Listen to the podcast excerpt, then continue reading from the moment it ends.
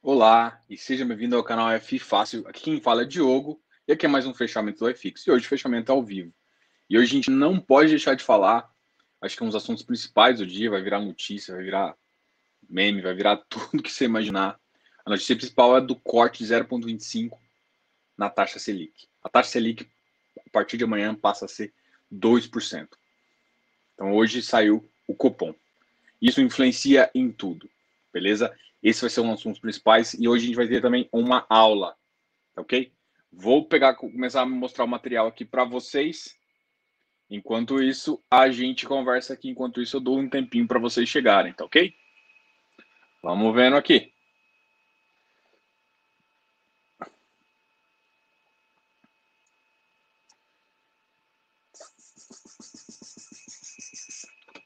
E pessoal, vai falando aí se está chegando, tá ok? Vou deixar aqui preparadinho. A gente está tudo vendo. Tô vendo vocês chegando. Hoje vai ter muita dúvida. E a primeira coisa que a gente vai falar é da aula, tá ok? A gente vai fazer uma aula. Uh, e, e depois, qualquer dúvida, vocês vão comentando aqui embaixo. A gente vai começar com a aula. Qualquer pergunta pode começar fazendo que a gente vai começar a conversar, tá ok? Eu vou até compartilhar isso que eu estou fazendo, porque a gente vai começar a conversar sobre isso. Esses são os assuntos. Essa aqui. Deixa eu só abrir o, o clube. Se vocês me perguntarem alguma coisa, algum ativo, a gente vê aqui. Então, vou compartilhar aqui a tela enquanto a gente prepara aqui.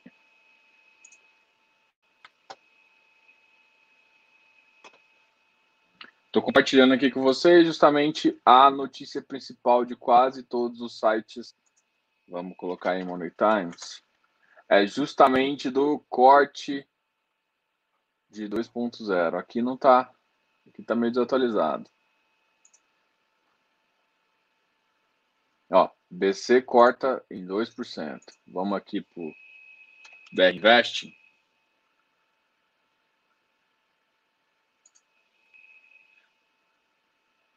Então, hoje o assunto principal aqui é justamente esse corte ponto 25 da Selic. E para falar como foi prometido, hoje vai ter esta aula aqui, né?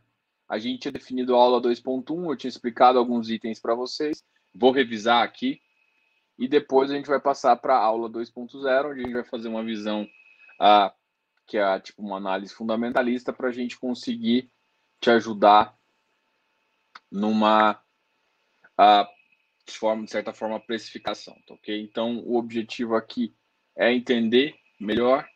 Isso aqui vai ser distribuído para vocês, caso vocês queiram aí via Telegram, tá ok? Então a aula 2.1 foi da semana passada e a gente vai falar, vai fazer a aula 2.2.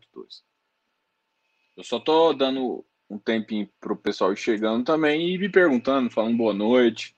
Tem tempo que eu não os vejo? Quem viu a live de amanhã? Quem viu a live de ontem, tem tanta live, beleza. Quem viu a live de ontem, falei, pessoal. Foi com o André Bassi, foi uma live muito massa. E, até virou um meme aí. O rateio, quem assistiu a live de ontem vai entender, que é o rateio comunista, tá? O rateio lineada. Então, o pessoal vai entender. Eu vou aproveitar esse aqui que eu estou abrindo aqui para vocês é o nosso e-book, que quem acessa o site consegue ter. Eu vou dar uma atualizada a ele também para vocês. Aqui a gente faz uma visão histórica inicial, tudo mais. Uh, e aí depois, assim, eu vou atualizar, falo um pouco do que é FI, mas o objetivo aqui da aula, até faço uma, um, um, comparativo, ó. não sei se vocês já viram isso aqui, eu faço um comparativo do fundos de imóveis e uh, FUN e FIs, né? Comparativo esse que é bem legal, tá ok? Então aqui eu calculo uma taxa média anual, faço uma, uma, uma hipótese aqui que é real, tá? E a gente faz um comparativo aqui no final, justamente para você ter uma ideia do que uh, você sofreria se você tivesse um apartamento residencial comparado agora os ativos. Tem muito ativo agora que o rendimento não está sendo esse, tá ok? Mas, de qualquer forma, é muito válido esse, esse, esse esquema aqui, tá ok? A gente já está chegando. Vou falar disso aqui também, tá ok? Isso aqui foi que eu postei. Na verdade, tinha, tinha, eu, ia, eu queria ver se eu fazia já, mostrava para vocês a minha análise de dividendos, mas ainda não está pronta. Então vai ficar para a próxima vez, tá? Eu faço uma análise aqui, vocês, vocês, vocês vão ver se vocês conseguem ver. Ah, não, vocês não conseguem ver porque está aqui embaixo na tela. Vou até me tirar um pouquinho. Aqui eu faço uma análise a. Eu faço vários dividendos, faço várias cestas aqui para comparar e eu tenho um comparativo. Vocês não estão enxergando aqui embaixo, não. É porque aqui é a tela, não consigo. Eu teria que dar zoom aqui embaixo. Mas nas abas aqui, ó, eu faço eu faço uma visão FOF, uma visão papel, uma visão tudo tudo. A marcação ao mercado. Depois a gente vai conversar um pouquinho sobre isso também. Essa aqui é uma planilha bem legal aí, mas por enquanto a gente vai conversar. Então, hoje os assuntos são múltiplos. Mas é isso mesmo. Eu acho que assim, teve. Alguém entrou, alguém entrou em contato, alguém mandou uma caixinha, que eu até vou responder. Eu já li a caixinha e falei, ah, vou responder depois da live. Pô, eu tenho. Acho que é Nossa Senhora, o NSLU. Deixa eu só ver aqui. Confirmar aqui. Ele falou três ativos, ele falou, ele tá, ele tá com uns quatro ativos que tem processo judicial e falou que tá tranquilo. Eu falei, velho, é, a resposta vai ser muito tranquila. Gente, se você tem fundos imobiliários, você quer duas coisas. Que primeira coisa, renda passiva e outra é investimento de longo prazo com tranquilidade. Então, se o ativo é, te atrapalha a dormir, tem alguma coisa errada. E não é com ativo, é com você. Então, gente, é, tem muita gente que não gosta de vender, a, assumir um prejuízo. Às vezes você entrou errado, gente. Isso acontece. Às vezes você entra errado no ativo. E se você entrou errado no ativo, não adianta simplesmente chegar e falar assim. Deixa eu até me pôr aqui minha carinha, porque essa aqui tem, é meio que uma bronca aí pra galera. Peraí, deixa eu colocar aqui. Então, assim, não adianta. Se você comprou um ativo ruim, não tem opção. É ruim. Ele não vai ficar bom de uma, da noite pro dia. Não existe. Você comprou, ou se não está com um processo. RBVA é ruim? Não, não é ruim. Mas ele, ele tem esse, esse travamento há um tempão, desde o SAAG, né? incorporou e continuou. O problema saiu do SAAG e veio para o RBVA. Fora que ele, ele ainda tinha uns probleminhas com a, com a caixa, né? Que ele virou a, a GC, já virou. Então, é, se, tá, se, se você está com dificuldade de dormir, ou se você está com problema, tem uma solução. Você está com sua carteira errada. Carteira de fundos imobiliários é para você ficar tranquilo. Até de ação também. Qualquer carteira de, de fundos, você não pode ficar preocupado com ela. A carteira tem que te ajudar, não, não, não tirar seu sono. Se tirou seu sono, você está alguma coisa errada. Ou você está num risco que você não devia estar, tá, alguma coisa errada. Agora, é, existe a chance de ter comprado no ativo errado. Ponto. E aí o que, que acontece? Alguém que já comprou ativo errado fala? Com certeza já. Eu já comprei ativo errado também, gente. É, primeira coisa, é, você, você só aprende, assim, às vezes, às vezes a gente fala, né? alguém mais experiente fala para você, uma, uma cesta, você começa a acompanhar. É uma forma menos errada de entrar. Primeiro você...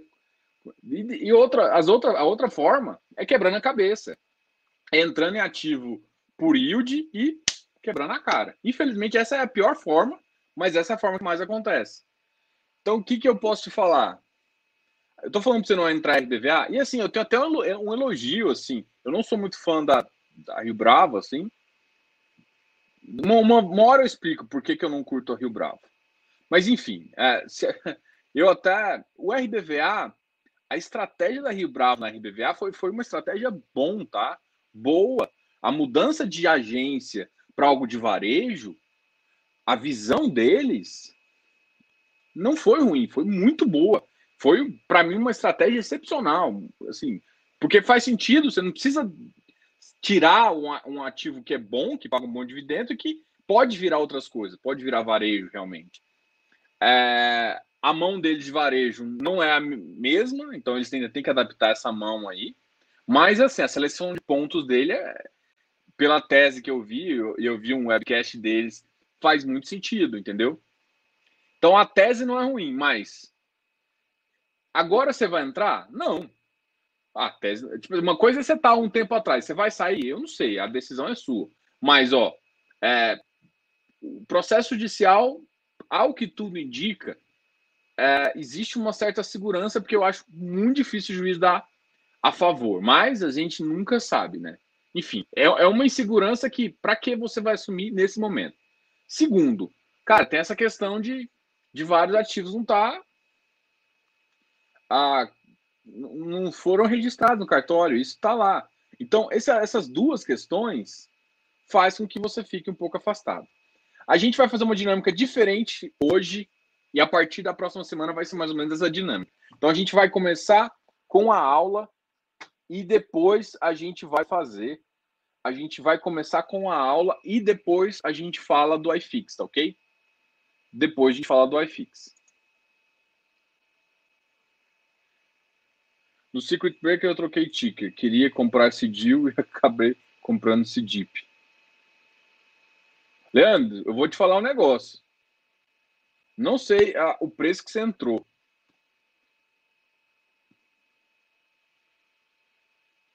mas os, os, o, CIDIP, que agora na verdade chama TEL, da Telos, não é um ativo ruim, não, tá? O CIDIL também é um ativo. Eu, eu gosto do, do ativo também. Não, tô com. Isso. O, o CIDIP não é ruim. Se eu não. Vamos ver se eu tô falando besteira.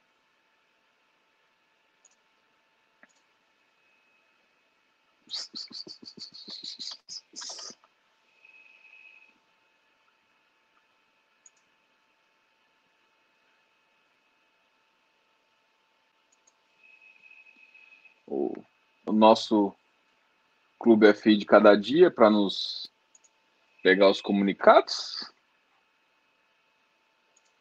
Só eu pegar. Vou pegar um relatório de um tempo atrás, que eu acho que ele estava com o nome antigo ainda. Ah, é o CIDIP.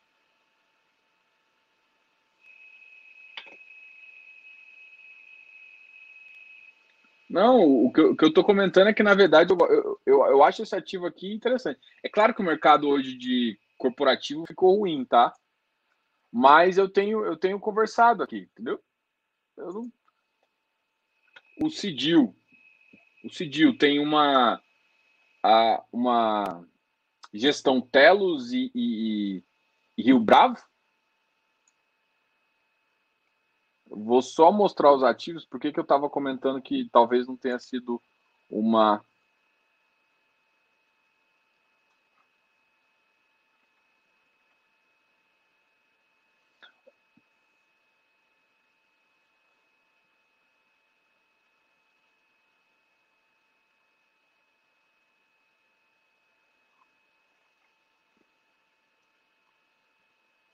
Ó, olha os ativos. Então, é, é, esse, é isso que eu acho. O, o, o Portega falou uma coisa aqui que é a minha opinião. Eu gosto, eu não acho ruim o Cidil também não, tá? Um ativo de logística, um ativo bom, mas o Cidil ele tem uma, ele tem alguns ativos. Eu, eu, por exemplo, eu gosto do ativo, mas boa noite, pessoal. É, mas eu, eu, por exemplo, eu diminui minha posição eu acho que eu saí do Cidil. Não tô lembrado, tem que olhar minha carteira. É, eu saí, eu acho que eu saí todo do Cidil, por conta desse ativo no Rio. Não que eu ache um ativo ruim, tá? Mas não sei se vocês lembram, em 2018, 2019, tava tendo muito assalto a caminhão. E aí o mercado de, de, de last mile e mercado de galpão no Rio ficou muito ruim. Então, é, como eu ainda acho que o Rio ainda tem um. É, é foda falar isso, porque assim, eu, Rio é uma cidade linda. É, eu trabalhei muito tempo viajando para o Rio quase toda semana. Eu acho o Rio lindo, assim. E o que o pessoal faz lá, eu acho que é, um, é, é uma bosta, tá? Vou falar de prefeito, minha intenção aqui não é política, tá? Mas é uma cidade linda que, ah, por exemplo, ela infelizmente ela é muito voltada para o petróleo. petróleo bagunçado do jeito que está, e Petrobras. A Petrobras eu acho que está num caminho melhor, mas ela está mudando, reorganizando muita coisa. Isso acaba atrapalhando o mercado uh, de office, de lajes corporativas do Rio, né? Então, como é um setor muito voltado, e, por exemplo, com esse preço do, do, do petróleo, os planos de pré-sal pode ficar. O plano de pré-sal forte, a gente vai ter o Rio voltando vacância, e aí tanto o centro do Rio quanto Barra melhora. Essa é a minha visão, tá? Então, eu acho que a gente estou conversando aqui demais e nem comecei a aula, mas eu estou dando uma diquinhas para vocês aqui no, enquanto a gente vai conversando. Bom, enfim, enfim, essa é a minha visão. E Lages e, e Galpão no Rio é uma cidade, um dos maiores centros do Brasil, então significa que precisa tanto last mile quanto é, quanto uh, galpão mesmo de e-commerce ali próximo, mas a saída e a entrada ali estava dando muito roubo de caminhão. Isso fazia com que a carga ficasse com problema e que alguns last miles saíssem. Saíssem de contrato ou mudassem para mais longe ou difícil. Então, como isso eu achei um problema, eu acabei saindo ativo. Não que o ativo seja ruim, mas é, é uma coisa que acabou acontecendo, tá ok? Então, essa foi a minha opinião. Alguém falou do Cidil aqui. Não acho um ativo ruim, tá? Mas eu, eu porque, infelizmente, eu acabei saindo de muitos ativos no Rio. No logístico, por conta de, da alta da criminalidade que forçou, teve uma, teve uma época que roubavam era 10 caminhões por dia no, no, no eixo lá do, do Rio de Janeiro, entendeu? Então, isso era complicado. E aí depois, assim, aí afetou. Para quem conhece, para quem já está no mercado há mais tempo, sabe que isso afetou bastante o, o mercado de, de, de, galpões próximos do Rio. E aí foi onde eu saí ali. Então, eu preferia. Teve, tinha um ativo também, que eu acho que está com BT.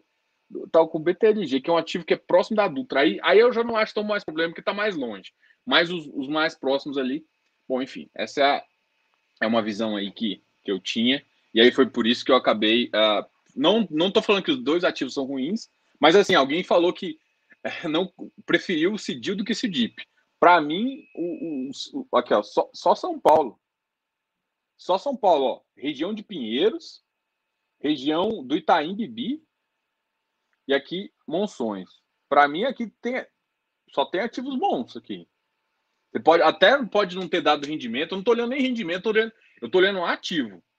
E aí a gente vai, eu vou aproveitar aqui e fazer uma análise é, eu não sei como é que está o fluxo, e aí eu vou fechar assim. Uh, se a gente não tem fluxo, a gente não tem dividendo, a gente tem duas análises. Primeira coisa, o ativo é foco no fluxo. Essa é a aula ponto 2, eu vou começar agora. A foco no fluxo significa o seguinte: tem que ter rendimento, tem que ter fluxo financeiro para vir. Sem fluxo financeiro, eu consigo fazer uma, uma visão. Eu, eu, isso eu até discuti, não online com o, o André Bra, Bassi, mas eu, discuti isso offline. E a gente estava falando, ele usa método de fluxo, né? Fluxo para ver o. Ele faz o fluxo do, do sistema para fazer. Eu falei que eu faço o fluxo descontado. Eu trago o valor e faço um, um, um desconto, tá? Então é assim que eu utilizo, é assim que eu faço a minha precificação. Então, é isso que eu estou querendo falar. Por que, que eu citei ele nesse caso aqui? É só, só para te mostrar que não existe uma, duas pessoas que você peguem dois analistas que você pega e faça da mesma forma. Então, eu, eu, gosto de fazer uma análise e eu não faço só uma análise, e acredito que ele também. Mas mesmo pessoas que conhecem um pouco mais, têm visões diferentes e, e, e pensam diferente para tomar uma decisão. É, é, igual aquela questão, não sei se vocês gostam de física, eu, como sou engenheiro, eu sempre gostei muito de física. É aquela questão do observador. Gente, o, o fenômeno é um só. Mas dependendo de onde o observador tá, vai dar uma diferença. Ainda mais se for relativístico. Enfim, o que eu tô querendo falar é o seguinte: independente de onde. Do, do fenômeno, o que você tem que entender é que você sabendo onde seu observador tá, você consegue analisar o fenômeno de qualquer forma. É, é mais ou menos isso que é um fundo imobiliário. Então, o fundo imobiliário está aqui, independente do que você vai fazer, fluxo de caixa, fluxo de caixa contado, teses, não sei o quê, enfim. Qualquer fenômeno, se você estiver analisando de uma forma aceitável, você vai conseguir determinar um valor e vai conseguir acertar, tá ok? Eu respondo você no, no final, Felipe, tá? Se alguém. Uh, aqui que a gente vai fazer, eu já, eu já comentei para a maioria do pessoal, mas uh, a gente vai fazer o contrário. A gente vai começar com a aula e depois a gente vai fazer o iFix e fazer um comentário. Como eu estava esperando chegar mais gente, eu acabei começando a falar dos ativos, pegando as conversas aqui do começo. Mas agora a gente vai focar na aula. Espero que vocês tenham dúvida. Quando você tiver dúvida, você me fala, eu paro e explico. Depois eu vou, abro o iFix aqui e a gente comenta de alguns ativos. Fechado? Eu vou.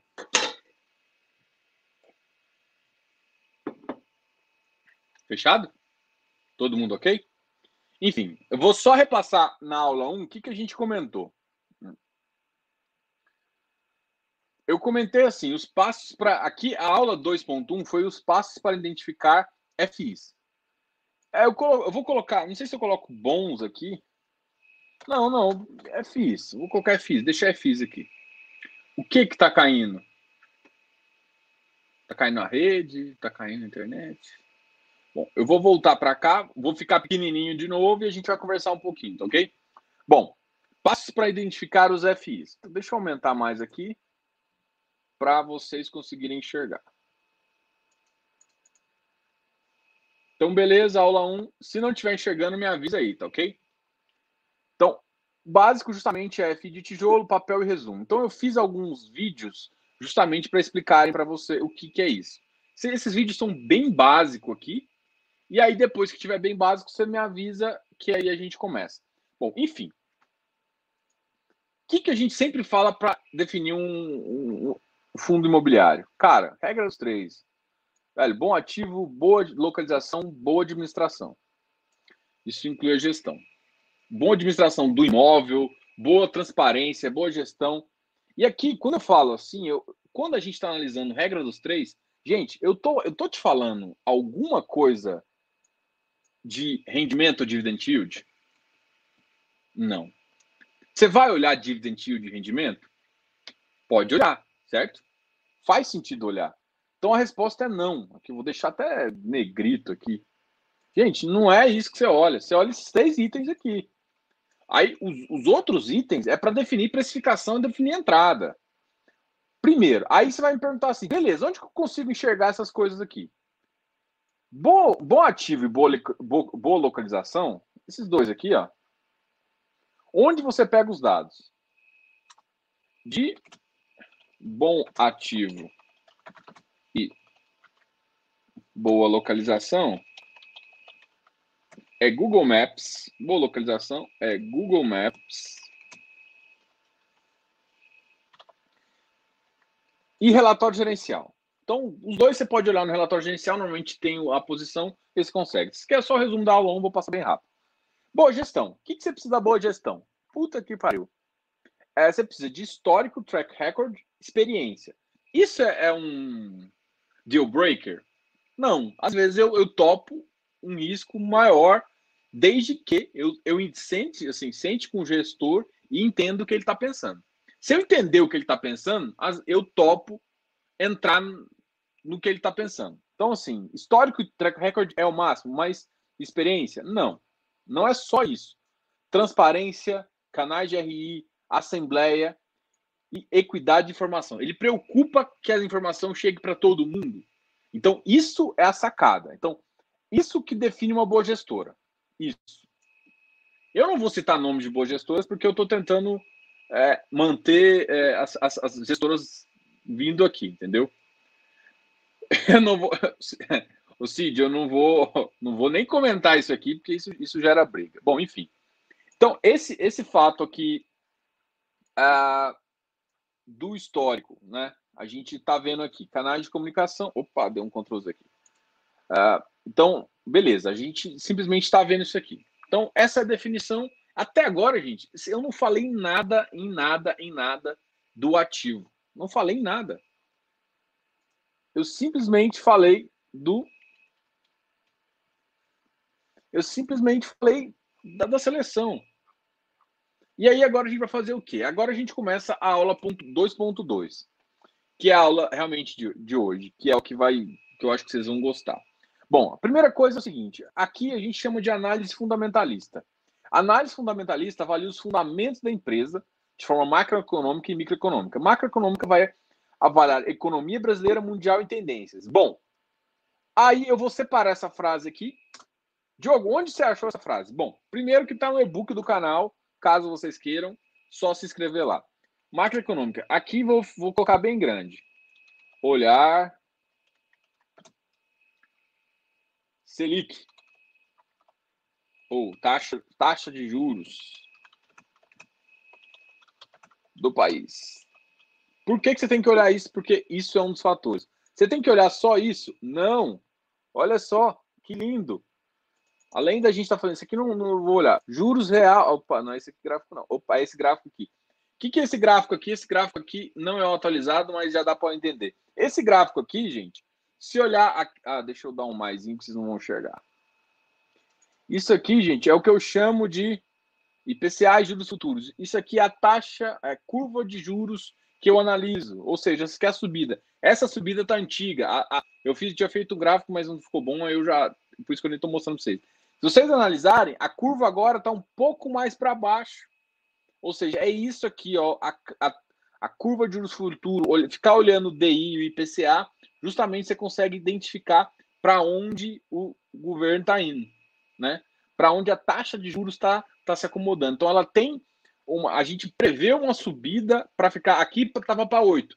Agora, se a gente for analisar, está para 7 e pouquinho.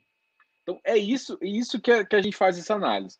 Então, você não olha simplesmente aquilo lá, mas você vai fazer. Deixa eu só voltar aqui, porque a gente vai ver. É esse cara aqui.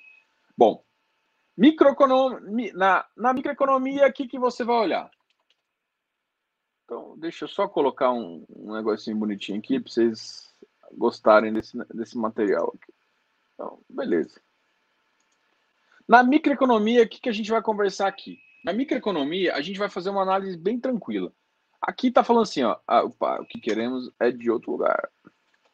A microeconomia falando do setor específico. Então, o que, que eu vou olhar aqui? É, aqui eu faço já, já com olhando a minha estratégia. O que, que é a minha estratégia? Microeconomia pensando o seguinte: vamos pensar em shopping. Ah, shopping é legal, não é? Tá barato, faz sentido, tá descontado, não tá? Logístico, a mesma análise, eu vou seguindo. E aí eu traço a minha estratégia. E aqui eu estou olhando microeconomicamente, eu estou olhando no setor. O que, que eu avalio do setor? Então, quando eu falo, por exemplo, eu, Diogo, fico longe de agências bancárias. Fico extremamente longe. Então, se me perguntam do RBVA, eu vou dar uma opinião de outsider. Eu não vou dar uma opinião de cotista, porque eu não acredito no setor. Você acredita, se você me perguntar, Diogo, você acredita que as agências bancárias vão desaparecer? Não acredito também. Eu acredito que vai conseguir, que as agências bancárias vão permanecer. E aí, que que eu, como é que eu acredito nisso? Beleza, as agências bancárias vão continuar e elas vão ficar por muito tempo. Beleza? Isso, isso, isso já é um, uma questão. Mas o que, que eu acho? Eu acho que, principalmente os bancos particulares, vão ter que reduzir. Eles vão ter que reduzir custo, pessoas, eles vão ter que enxugar. E isso já tem acontecido. Então, por exemplo, a parte que era muito inflada, eles vão colocar. O banco vai, vai, vai inclusive ter escritório de, de, de assessoria, vai ter várias questões que vão ajudar a desenvolver e ele vai enxugar esta, essa estrutura dele. Enxugando a estrutura, vão diminuir agências, vão fazer isso, principalmente os bancos populares, para conseguir concorrer com os bancos digitais. Não vão concorrer. Então eles vão criar setores específicos, tudo bem. Mas ainda vai existir uma agência. Então não vai fugir. Ainda vai ter coisas que vai ter que resolver com, com a agência. Enfim. E isso é olhar a microeconomia. O que, que a gente quer saber? Olhando o fundo imobiliário. Capacidade de geração de caixa atual e futura. Diogo, o caixa do, do, do sei lá, eu esqueci um fundo que está zerado. Acho que a BCP está zerado. Bom, enfim. Diogo, o caixa X do fundo X está zerado.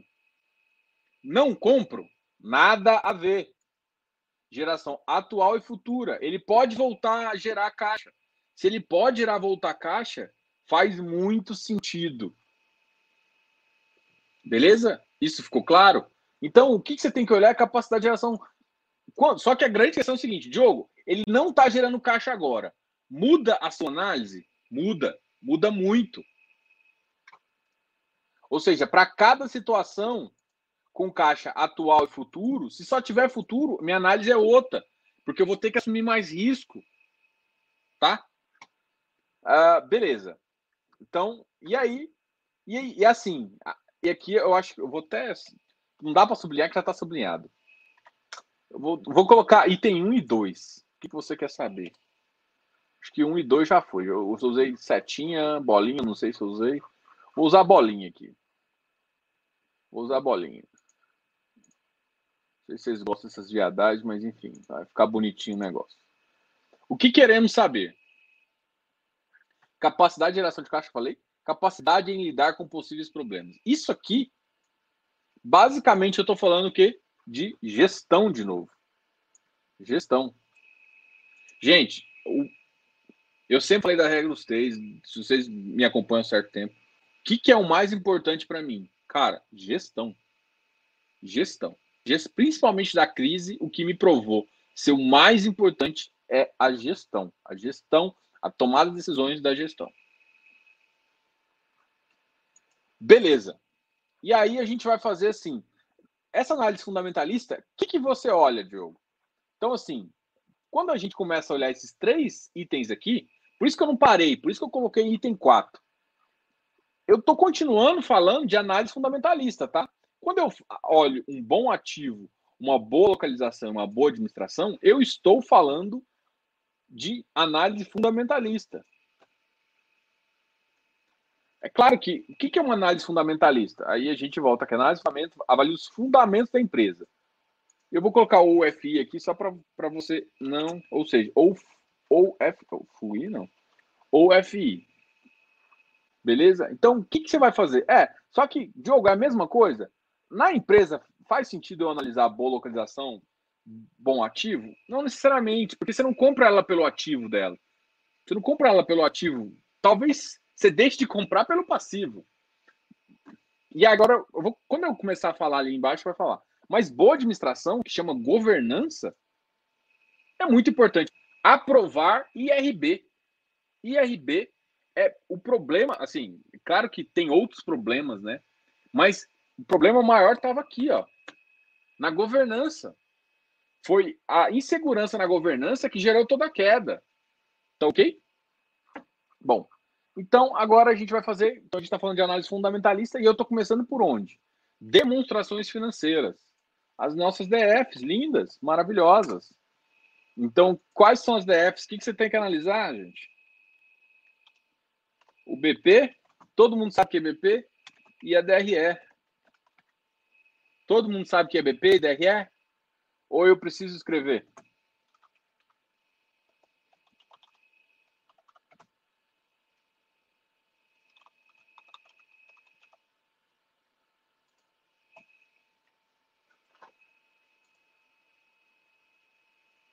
Gente, vocês estão muito caladinhos, gente.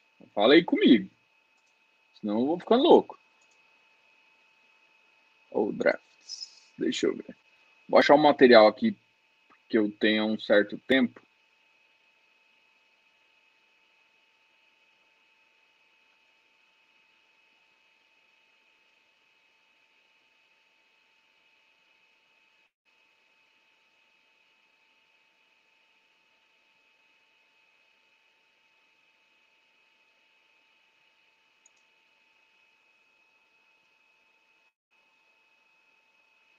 Gente, cadê vocês? Vocês estão Estão prestando atenção? Não, beleza. Já alguém falou aqui. Eu vou, eu vou falar. Aqui, ó, o Saulo fez uma, uma, uma visão que eu quero ter. Me, depois que eu falar de dividendo, volta. Eu, eu vou. Me lembra desse negócio do Saulo. Vou até marcar aqui. Deixa eu ver se eu marco aqui. Opa! Bom, depois eu marco esse aqui. Esse aqui, para mim, eu, eu, quero responder. Deixa eu só uh, mostrar Bom, mesmo vocês sabendo, eu vou colocar aqui para não ter distinção de pessoas. Por que, que eu estou falando aqui justamente desse fato aqui. Eu vou dar o, o conceito uh, contábil e depois a gente vai fazer uma, uma visão assim. Não que eu seja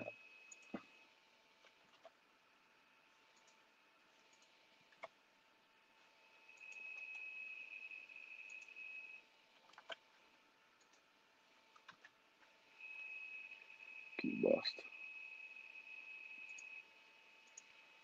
Deixa eu só mostrar uma coisa aqui que eu quero.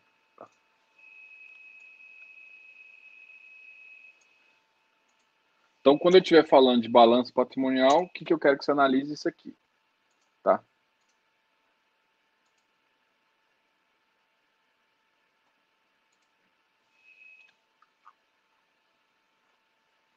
Ativo, ativo não circulante. E por que, que eu estou falando isso? Porque, gente, por exemplo, uma coisa que eu não sei se vocês olham, no informe geral, no informe geral, os ativos falam o seguinte, eu vou até mostrar um aqui, eu vou pegar, eu acho que da, da do XPMOL. Isso, vou falar do XPMOL, vou pegar aí aqui, aí eu mostro para vocês. Por que, que eu estou falando de balanço? Porque é aqui que vocês vão ver, por exemplo, o fundo virar para você e falar das obrigações e dos CRIs deles. E é claro que você tem que, na verdade, essa. Eu estou falando que tem informação que está descrita.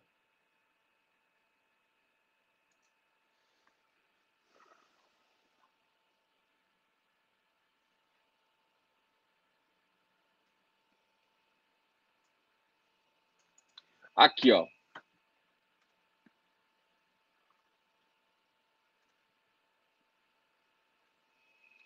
Não sei se vocês veem, mas o informe mensal ele começa falando do ativo, do patrimônio do fundo, do patrimônio líquido. Então, gente, vocês têm que entender isso aqui, ó.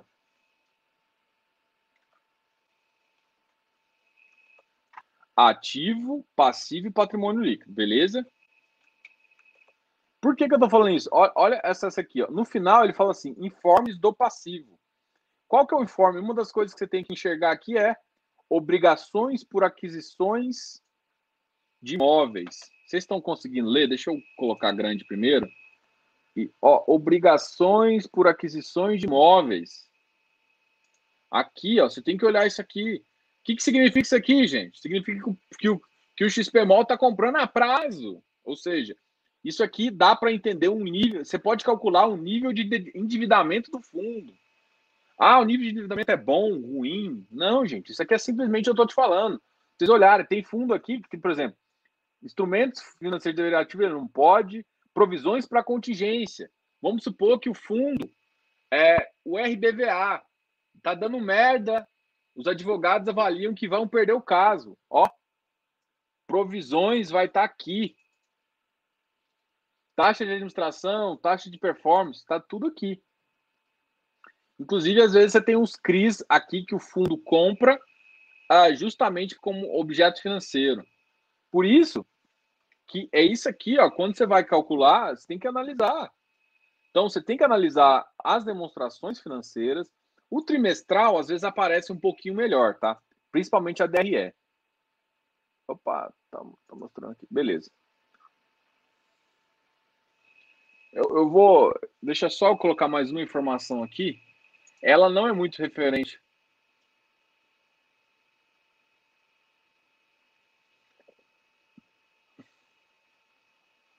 E aqui, deixa eu só pegar essa imagem aqui.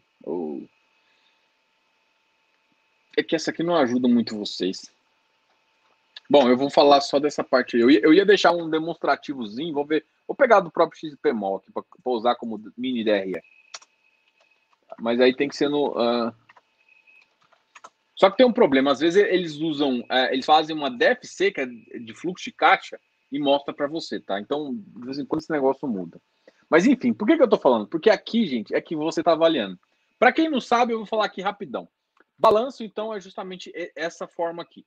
Normalmente, o ativo é igual ao passivo mais o patrimônio líquido. Então, você quer saber o patrimônio do fundo, que é justamente é o que todo mundo fala, o PL do fundo, o PL do fundo é ativo menos passivo. E o que, é o passivo? o passivo, existe passivo circulante e não circulante.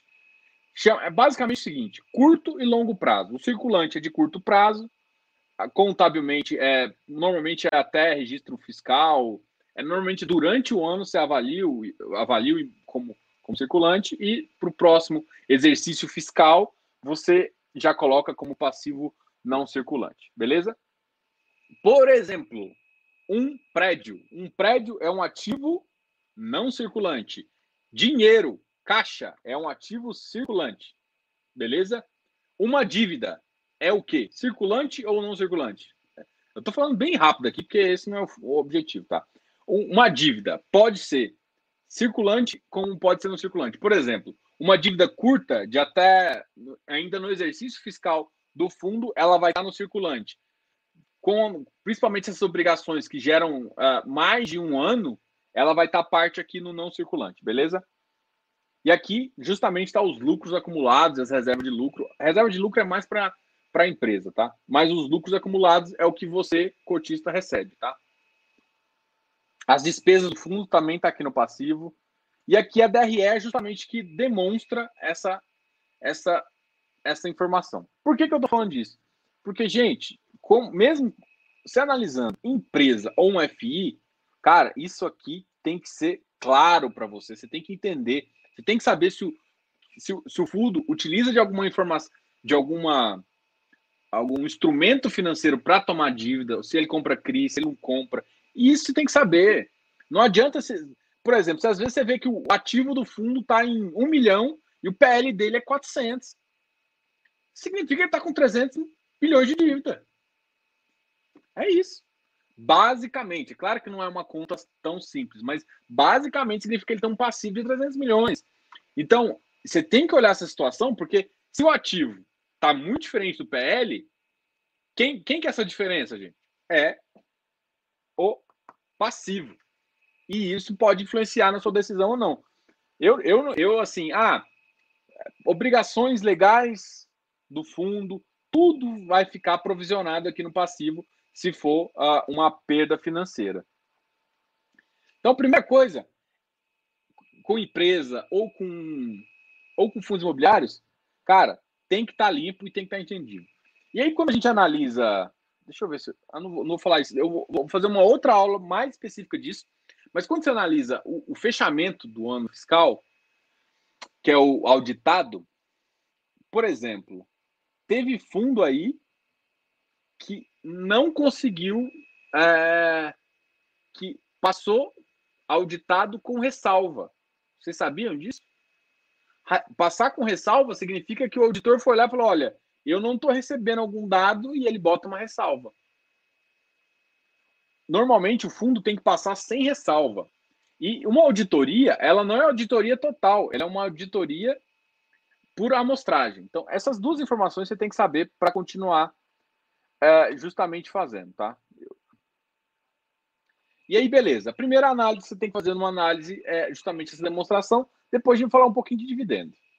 Eu até comecei já falando, usado, e aqui eu estou falando de rendimento, tá?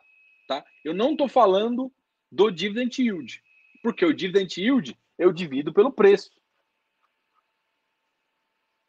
Eu não estou falando dele, eu estou falando simplesmente do dividendo. E aí, é, para mim, é um dos pontos de entrada aí para a gente analisar. Fluxo de caixa é constante? O que, que eu quero dizer com fluxo de caixa constante? Diogo, você quer dizer que todo mês vai pagar 0,50? Não é bem isso. O fluxo de caixa constante significa assim: a, o fluxo de caixa é contínuo, ou seja, está vindo receita todo mês, porque o fundo gera caixa todo mês. E quando eu falo fluxo de caixa constante, eu estou mais preocupado com, com a geração de caixa.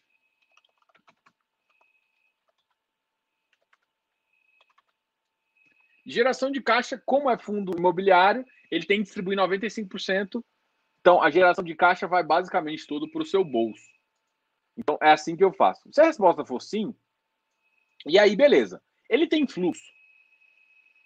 O que, que, que, que acontece? Aqui, se ele, se ele tiver se o fundo tiver uh, fluxo, eu consigo fazer uma análise baseado na curva de juros futuro e analisando um pouco o ativo também, né?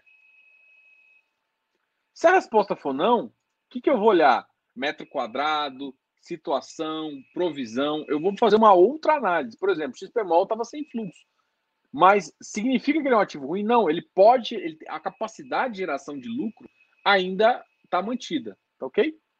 Então, foco no fluxo e a precificação está no ativo no fluxo. Ativo sem fluxo, você compra? Se for de tijolo, você vai olhar mais ou menos o metro quadrado que eles estão pagando. Tá? Por exemplo, tem muito ativo no secundário que, se você for olhar, o metro quadrado da Vila Olímpia tá muito abaixo do que se você consegue comprar no mercado real. Entendeu?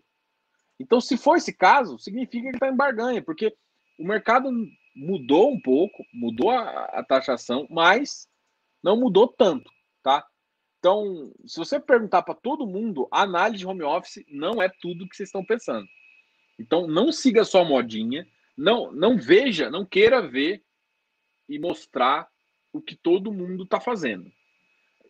Diogo, você está falando para não comprar logístico? Não, não estou falando para você não comprar logístico. Eu estou falando o seguinte: se você só olha para logístico agora, se você só olhar para logístico, você vai perder outras oportunidades de outro mercado. Porque quando a gente fala de um, aí, aí tá atrás ali, sei lá, lajes corporativas e shopping. Para mim tá muito descontado. Lajes corporativas, shopping e crédito. Crédito a gente vai falar no final, porque depende um pouco de uma outra da Selic, tá ok? Beleza? Então você vai olhar mais ou menos o metro quadrado, você consegue ter essa informação também, tá? Se for papel, se não existe fluxo, só pode existir duas coisas. Ou não está alocado, o valor não está alocado, então tem caixa. E ou default da carteira, deu problema. Se for esse caso, problema, sai fora. Se for esse caso aqui, eu vou deixar amarelo. Às vezes é uma boa situação. Por quê? Vou citar, vou citar um caso.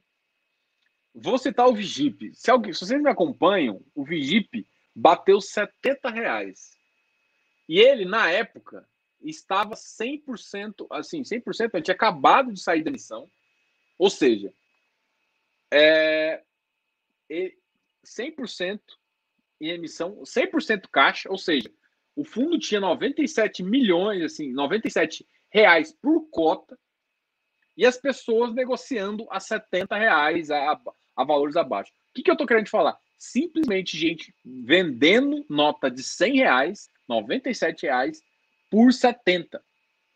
Quando é caixa, não tem motivo de descontar. Ah, mas pode demorar para alocar. Pode. Pode dar, depois alocar mal. Pode também. Mas se você confiar na gestora, vale a pena. Então, tem situações. Por isso que eu falo assim: pode ser interessante. Porque não significa que, ah, não alocou, vou comprar caixa. Não. Se o cara aloca mal, você vai se ferrar. Se o cara aloca lento, o mercado vai penalizar. Mas se o cara é bom, ah, o cara aloca lento, você vai sair?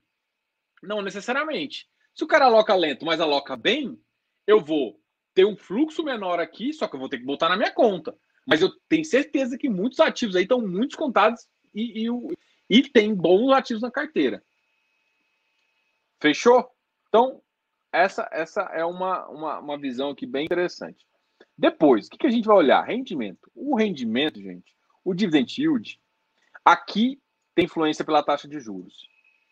Então aqui eu vou começar a já falar do que eu prometi, né? Falei, putz, vou falar da taxa de juros que está a 2%. Vou até deixar. Ih, vocês não estão me vendo. Deixa eu colocar minha carinha aqui. Vou colocar minha cara toda. Vou colocar esse aqui. Aqui. Aqui vocês têm que entender que o rendimento, em teoria, vamos supor, num caso sem fora do Covid aqui. Tá ok? Vamos falar de um caso fora do Covid aqui. Está o rendimento lá e a taxa de juros está variando. Variando a taxa, o que, que vai acontecer com o preço, gente? Vai variar. Por quê? Porque ativos que não estavam atrativos é, deixam de ficar atrativos ou passam a ficar atrativos. Então, o que, que vai acontecer? O preço vai mexer e aí o dividend yield vai mexer e aí isso vai te fazer tornar um ativo atrativo ou não. Mas Diogo, ele tornou atrativo só pelo dividend yield? Não, gente, olha só.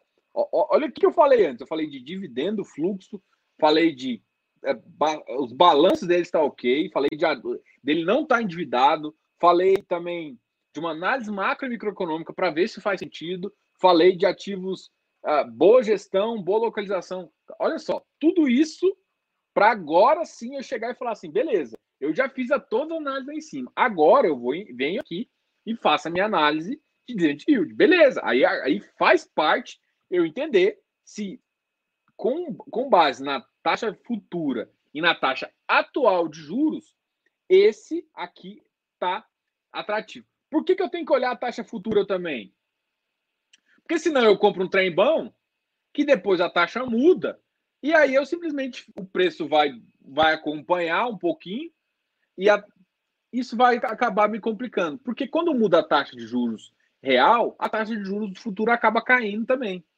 Então, os, os mercados eles são é tudo influenciado. Então, o que eu estou querendo falar é o seguinte, gente, não adianta olhar só yield se você não olhar a parte para trás. Então, eu estou chegando aqui e é realmente estou falando do yield. E depois do yield, você olha, sim. Então, vai ser influenciado pela taxa de juros. Então, o que, que vai acontecer agora com a taxa de juros? Muito provavelmente, um dividend yield que você não toparia entrar, às vezes, vai começar a te atrair. Porque, por exemplo, tava o, o dividend, o, a Selic estava dando 0,19. Com essa queda vai para 0,18, 0,17. Então tem ativo aí que pagando 0,30 pode ficar atrativo. Dependendo, entendeu? Se você atopar o risco. Então, mudou, o, o rendimento mudou? Não. Mas mudou a taxa de juros e a sua concepção de aceitação de risco mudou. É isso que você tem que entender. A taxa de juros muda o quê? Ela muda a sua concepção de aceitação de risco. Por quê? Uma coisa é quando a taxa de juros está X. Tá? 3, 4, 5. Quando a taxa de juros está 2, você não tem como fugir e aceitar um risco maior. E aí você tem que pegar um prêmio, é óbvio. Mas é isso faz. Só que quando acontece isso, muita gente vai procurar o, o prêmio e porque começa a ficar interessante. E aí o preço, o que, que acontece com o preço? Sobe, para justamente até, até não ficar mais interessante. É mais ou menos esse o ponto de equilíbrio. Então, a queda da Selic faz um pouco o preço subir, que foi o que aconteceu com o iFix hoje. Foi meio que uma prévia disso. Só que é uma queda tão pequena que eu acho que não vai, não vai ter uma sustentabilidade no iFix, porque o iFix está com outros problemas. Está com problema de Covid, está com problema de caixa. Isso significa para não comprar? Não, isso significa que você pode comprar com base em fundamentos, só que vai demorar a voltar a caixa. E deu uma hora, eu falei que ia falar bem rápido, tá? Então, beleza. Então, VVP. Aí, como é que eu analiso o VVP? Deixa só eu falar aqui. Eu analiso como se esse cara aqui fosse o, o que me manda, tá?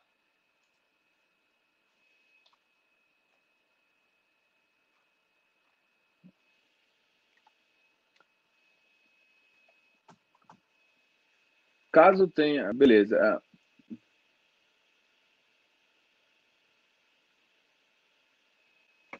Boa, vou, vou, vamos analisar isso aqui.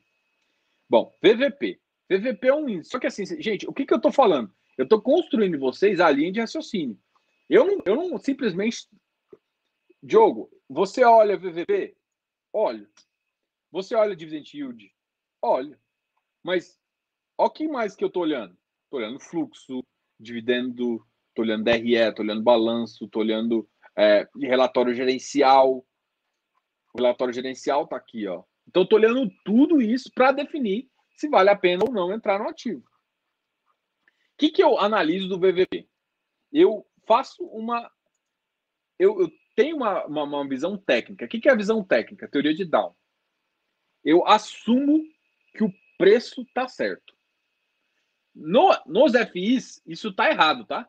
Se for para ação, eu concordo mais com, com, com o cara, mas com FI, não, porque o nosso mercado tem muito ainda pessoa física que não sabe precificar. Isso é ótimo para gente que sabe precificar. Beleza? Ponto. VVP. valor sobre preço. Para mim, eu vou, te, eu vou fazer assim. Aqui eu estou assumindo a teoria de Down. O que, que eu estou falando? O preço tá certo. Eu sei que não tá, tá? Mas aqui o que, eu ia te falar? Se o V, VP, tá menor que 1, o preço está abaixo do VP, significa que o mercado acha que o ativo está pior do que ele é avaliado. O que, que eu estou falando aqui? Se o VVP tá. Se o VVP tá tá baixo, o que, que eu estou falando para você? O ativo tá ruim. Vou pegar o caso aqui que meu amigo falou, Vigir. O ativo tá ruim. Aí você vai e olha assim, pô, mas o ativo não é ruim. A carteira é boa, paga tanto, faz isso, faz isso. Então, a primeira coisa, eu assumo que ele tá errado. Depois, eu falo assim, beleza, mas ele tá ruim mesmo? Não, ele não tá tão ruim, não. Ele pode. O que estava influenciando diretamente no Vigir? Está influenciando é justamente o CDI. É justamente o CDI. Caiu, a Selic caiu, vai cair mais. O rendimento vai cair. Ou seja, o fluxo no longo prazo vai, vai ser afetado. E é isso que está ferrando com ele. Isso vai permanecer por muito tempo? Ninguém sabe exatamente, mas vamos pegar o relatório Focus e a, e a realidade de taxa de juros futura, assumindo que esses caras estão certos. Pensando nisso, o fundo, em 3, 4 anos aí, deve ir para 4,5. 2, 3, 4,5. A taxa de juros vai voltar a subir. Voltando a subir, e dependendo da velocidade, o ativo começa a pagar mais, isso vai atrair mais gente. Então, assim, é... vou disponibilizar esse arquivo sim. Beleza? Então, o que, que eu estou querendo te falar? Que, na verdade, gente, é que eu assumo que isso aqui tá, tá certo e depois eu falo assim. E aí, quando eu vou analisar, beleza, o VVP tá maior que 1. Realmente, aí depois eu analiso. Realmente o ativo é tão melhor assim que eu pago, tem que pagar o ágio de 20%, 30%. O HGLG, por exemplo. Gente, o HGLG eu acho um ativo excelente. Excelente. Não tenho o que falar do Quer dizer, beleza, é um ativo muito bom. Eu não pago 180 no ativo. Não pago. Não tem nada na minha cabeça que faça pagar. Eu tô, eu tô embutindo um monte de valor lá. Não que ele não vale, mas é que eu vou ter. Para eu recuperar a expectativa, vai demorar muito. E o mercado tem que ficar estável e crescendo para eu conseguir depois vender e a minha TIR tá boa ainda. Eu, e aí eu. Ah, mas é um ativo mais seguro, não sei o que. Eu não, não sou fã de, de, desse prêmio de risco. Não sou fã de ativos mais seguros porque o mercado gosta mais. Então, para mim, aí eu faço uma outra conta. Pô, o ativo paga X, é um ativo bom. Quando ele chegar nesse preço aqui, tá bom. E aí a análise, vocês, quem não viu, veja a análise do HGLG, eu falo assim, gente, eu não pago 180. 170, não sou tão fã. Meu preço é até 160. Ele não chegou a bater 160, mas na emissão está 155. Então, eu entro na emissão. Não estou querendo. Não, isso aqui não é dica, isso aqui não é nada. Isso aqui é só como minha cabeça funciona. Alguém até me perguntou: ah, mas o HGLG, blá blá blá blá blá blá.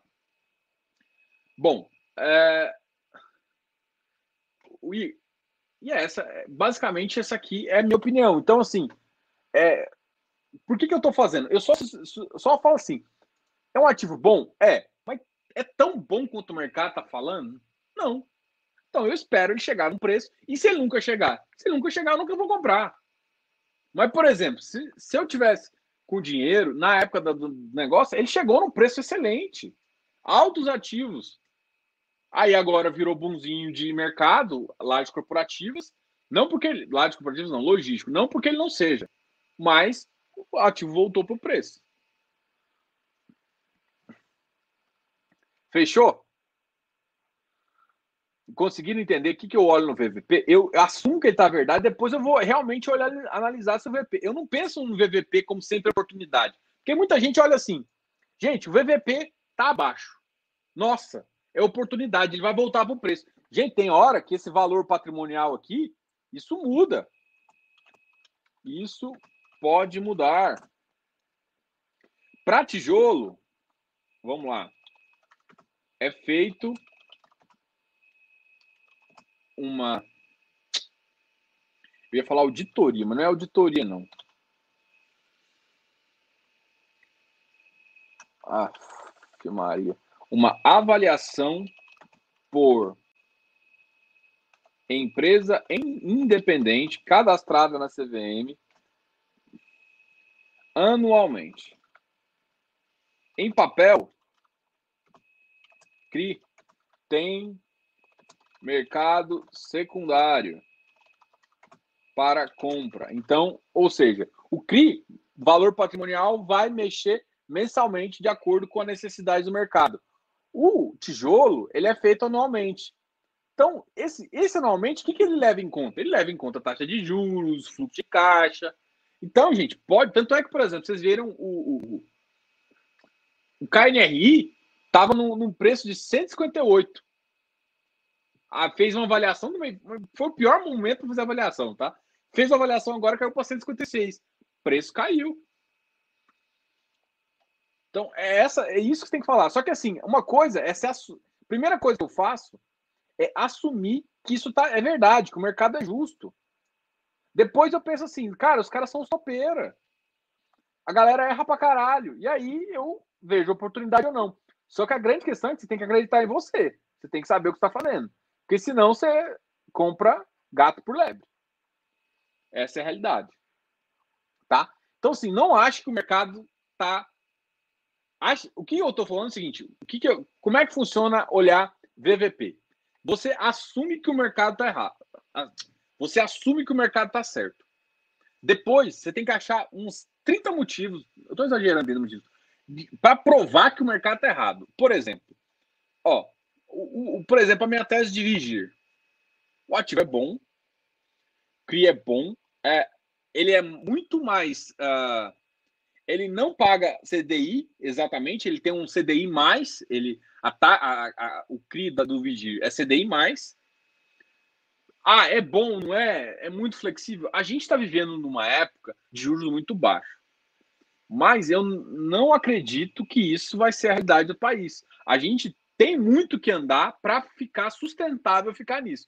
Então, isso é um efeito crise.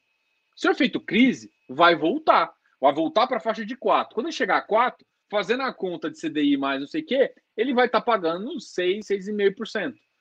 Ou seja, aí começa a ficar, putz, fica mais interessante, o preço é esse, o preço é esse.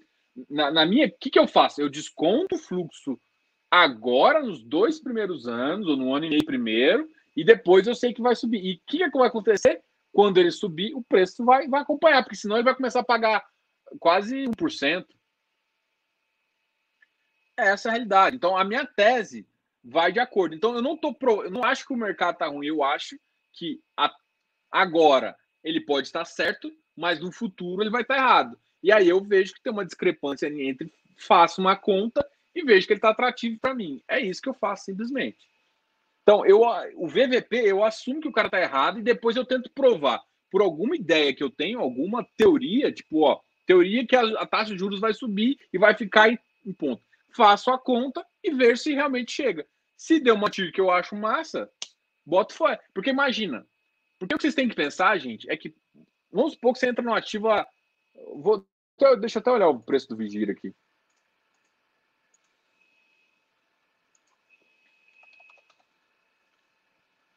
Vigir 79. Eu faço a conta assim, beleza.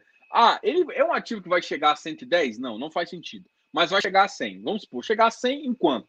Aí eu faço minha continha, Vou, vou calculando o CDI de acordo com a minha curva, calculo minha tira e falo assim: hum, olha só, se eu ficar com esse ativo e esse ativo chegar lá, quando eu, se eu for vender, né? Quando eu for vender lá, eu vou ter isso aqui. E o mercado, quando a taxa de juros vai cobrir, vai começar a pagar mais e vai chegar. É essa continha. Entendeu? Tem todo o contexto. Mas a primeira coisa eu assumo que o mercado está certo. Aí depois eu tento provar que existe valor no que ele não está vendo valor ou tem valor demais no que eu acho que tem valor de menos, que é, por exemplo, o caso do HGLG. Não é que eu não acho que ele, que ele, que ele tem que valer 155, ele pode até valer mais, mas pela taxa de juros eu não pago. Aí, por exemplo, deu a emissão agora, a emissão faz sentido. Deve dar um. Não vou nem falar de rateio aqui, porque senão o povo, o, ba, o Bassi vai me ligar e vai brigar comigo. Mas que eu falei para ele que eu não vou falar mais de rateio. Enfim, Essa é a visão que eu tenho. Então, Diogo, olha a VVP? Olha. Mas a primeira coisa, gente, é ana... finge que o mercado está certo. Para você não entrar no ativo, você tem que provar que o mercado está certo. Você não vai provar e ele, o mercado não vai ver amanhã, não, gente. Tem que pensar que o mercado demora para ver, ainda mais o mercado com tanto com tanta pessoa física igual está aqui.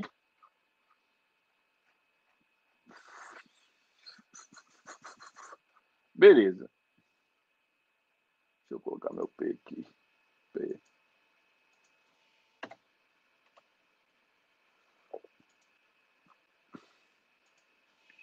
Agora vou falar de fato relevante.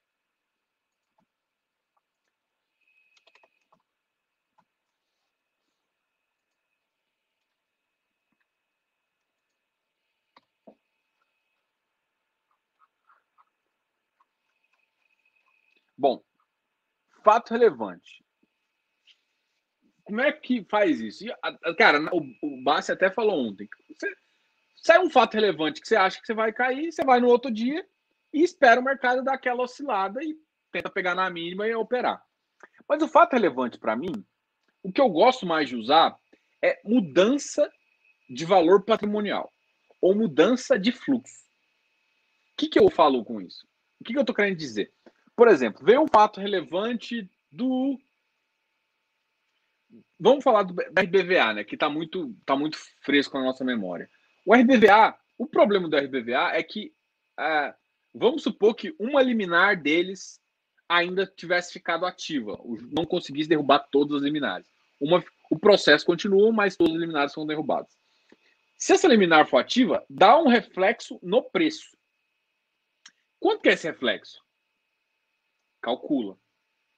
Beleza, um, aquele ativo lá, mais ou menos, beleza. Por que, que eu estou falando? Porque o que acontece no geral é a galera precificar errado, o preço ir lá embaixo quando deu um fato relevante negativo, e aí você fala assim, putz, olha só, o, o fundo não está muito mais cotado. Então, fato relevante que a, eu prefiro fato relevante que afeta o fluxo. Que afeta o fluxo futuro. Por exemplo, inquilino sair. O que acontece quando o inquilino sai? Eu vou ter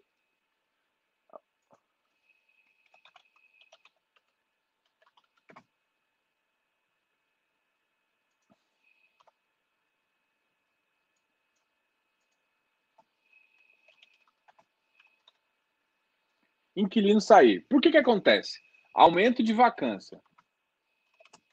Isso é positivo, é negativo? Gente, se o ativo for bom, às vezes, não sempre faz sentido comprar na vacância. Então, o que, que acontece? Espera o ativo, ele saiu, porque uma vez que sai, se o ativo for bom, muito provavelmente em algumas regiões, cara, vai fazer. Só que você tem que saber, você tem que calcular o seguinte. Você tem que pegar o pior, vamos supor que você, o ativo a fazer uma, uma coisa que está na minha cabeça. Ativos de lajes. Quanto tempo eu, eu considero, Diogo, lajes? Se eu escrever aqui na frente. Lajes, o que está na minha cabeça? Isso depende do ciclo do mercado, tá? Eu vou colocar o ciclo do mercado mais ou menos que está na minha cabeça, mas na minha cabeça, cada vez que está num ciclo do mercado, está na expansão, se está na, na, é, na recuperação, se está na decadência, se está no, no, quando tem muito, muita oferta, se, se começa a ter o declínio, cada uma das, das fases, eu até mostrei na semana passada, ca, cada uma das fases eu considero uma coisa. Eu estou considerando uma fase mais ou menos a fase que a gente está, de, de recuperação para expansão, tá? A gente está mais ou menos nessa fase, o Covid deu uma atrasada nela. Beleza, slides corporativas. Corporativo. O que, que eu considero? Eu considero que a vacância no, demora entre seis a um ano e meio. Isso é, é números pré-Covid, tá? E, e em termos de galpão, galpão é um ano. Pode ser menos? Pode, mas é, é, a conta que eu faço. Eu sou muito mais conservador. Há três anos.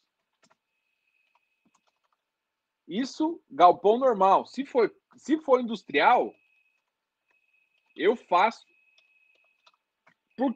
Qual que é o problema de industrial, Diogo? O problema de industrial é que ele é para indústria específica. Se o cara chutar sua bunda, você vai ter que achar alguém que quer fazer lá e você vai ter que construir muita coisa. Então, eu considero cinco anos. É isso aqui que eu faço. Fato relevante: inquilino sai, aumenta a vacância. Eu faço essa conta aqui. Eu chuto que vai dar seis meses, né? Seis meses a um ano e meio.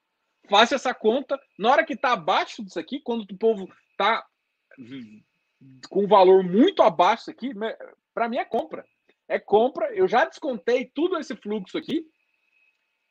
Faz, tem que ser uma conta muito boa e a gente consegue determinar. Gente, ficou claro? Porque fato relevante para mim é o mais lindo de operar. Porque nego erra demais aqui. O povo não tem noção disso aqui, ó. Não sei se eu vou dar isso pra vocês, não, gente. Tá? Essa informação aqui tá muito boa. Tá muito boa essa informação. Eu tô, eu tô, tô ficando até com inveja. Eu tô dando, eu tô dando essa informação de graça. Ai, meu Deus. Bom, ficou clara essa informação? Setor.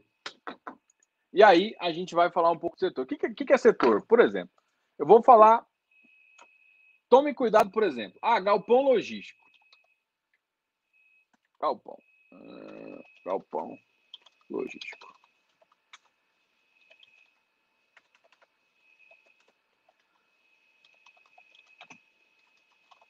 Galpão industrial. Bom, tem diferença e diferença grande. Só que o que eu chamo esse cara aqui, eu chamo esse cara aqui é o modinha. Modinha porque é ruim? Não, porque tá todo mundo agora só falando de logística. Por quê? Porque o mercado expandiu muito, o e-commerce cresceu muito, a gente teve o Covid fez com que o mercado acelerasse 20 anos. Só que o que, que acontece? Todo o mercado de galpão começou a se movimentar. Então, vai ter o número de BTS vai aumentar, o número de até galpão, como é que eles chamam? Ah, esqueci. Especulativo. Isso já está entrando em carteira de fundo, que, que isso era inimaginável há três anos atrás. Galpão especulativo. Hoje a gente tem mercado para galpão especulativo dentro, classe A, é óbvio, mas dentro de fundos imobiliários. Eu nunca imaginei que eu ia ver isso. O que, que eu estou querendo falar do setor? Modinha significa que é ruim? Não. O problema de modinha é o seguinte: você vai, Diogo, você deixa de comprar modinha? Eu não. Mas eu não olho só modinha. Eu não olho só modinha, gente. Tem que olhar tudo. Tudo. Tem que olhar, lajes, por exemplo, lajes corporativas. Se, se, o pessoal, o pessoal, eu converso. O pessoal que, que olha e vê o preço do metro quadrado não acredita. Não acredita no preço do metro quadrado que tem alguns ativos. Entendeu? Não, pode, pode acontecer. Assim, ó, o, o, o Portega falou aqui que esquece industrial. Bom, depende do industrial, mas eu, eu, eu tendo a concordar com você, tá? É, eu, eu, eu, eu, também. Mas eu já vi muita oportunidade. Já vi muita oportunidadezinha nesse aqui também, tá? Então, é, é isso assim. Só que eu concordo com o que você está falando. Por exemplo, tem, tem, tem fundo que você não se sente confortável. Por exemplo, o que você tem que saber é o seguinte: um inquilino saiu, galpão industrial, meu irmão, é cinco anos. É cinco anos para poder recuperar, para ter uma empresa que tem interesse naquela região, e depende. Por exemplo, o que, que depende? Depende da localização. Por quê? Se a localização for boa para galpão, tem empresa que às vezes em menos tempo vai conseguir. Então, galpão industrial, gente, depende da localização também. Porque é caro fazer uma obra, é, é penoso, é caro, mas um ativo bem localizado, ele pode virar outro ativo. O pessoal constrói e destrói. Destrói e constrói, pô. Não tem problema, faz isso demais. Eu vi uma live, gente. A live, acho que uma live que eu recomendo. Eu vi a live do Barone e do Mar Marcelo Hanude. Velho, eu postei isso, velho. Eu fiquei abismado com a live, velho. A visão que o cara tem. E, gente, é isso. E aí, por isso que eu falo que galpão industrial não é, porque ele pegou uma fábrica e está virando outra coisa. Porque depende da região. Então, assim, eu entendo a sua visão, Portega, mas é, cara, pode ser oportunidade. Dependendo da região. É claro que você pegar uma indústria, eu não vou nem falar do fundo lá em Caxias, que, que tem fundo aí que tem, e aí vai, vai ser bom. Vai, eu vou conseguir depois, se sair, virar outra coisa? Vai ter comprador? Gente, eu. Já é difícil achar no eixo Rio-São Paulo. E não tem que ser eixo Rio-São Paulo, né? Tem que ser é, um, um, um galpão e tem que ter é, uma malha viária, né? Para fazer. Então, enfim, aqui, ó. O que, que eu tô falando agora de setor? Quando eu falo de. Aqui, gente, eu tô tendo visão. Aqui, ó, setor. Aqui, ó, isso aqui tá alinhado com a minha estratégia. Estratégia e visão de futuro. E aqui, ó, para onde você acha que o mundo vai? Ah, o mundo continua com shopping ou não continua? Não, continua. O preço está tá ali? Não, eu vou perder um fluxo de caixa, faz a conta e faz. Você vai ver que tem shopping de graça. De graça sim, tá? Mas, mas claro que eu tenho que descontar o fluxo e jogar lá para frente. Já tá batendo uma hora e 16 de live. Então, entenda setores. Por exemplo, para mim, esses dois setores aqui, ó,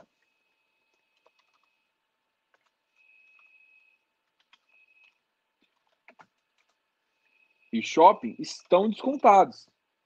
Estão descontados pelo fluxo, mas estão esquecendo de que fazendo uma taxa de, de, de curva futura, fazendo uma recuperação do resultado, o ativo pode ser melhor.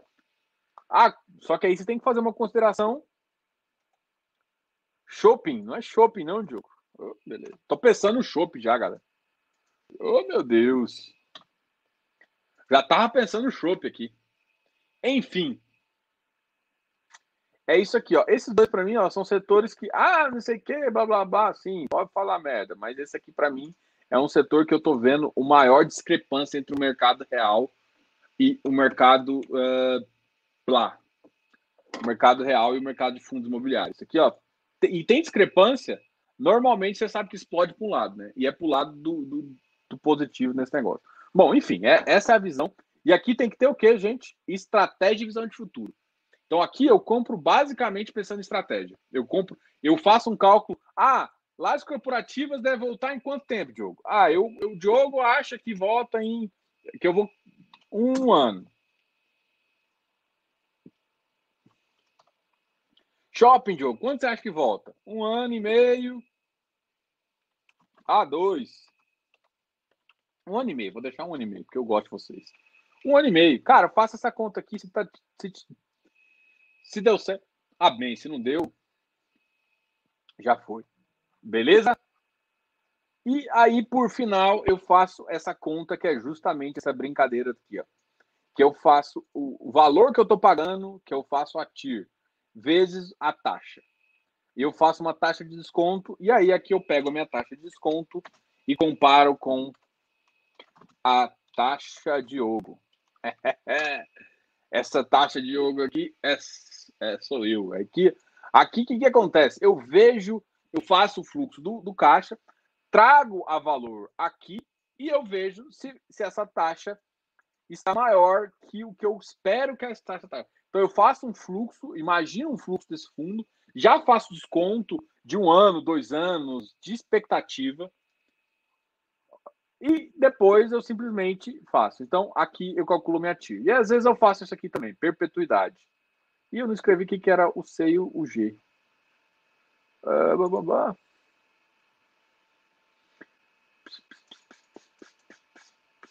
Estar aqui.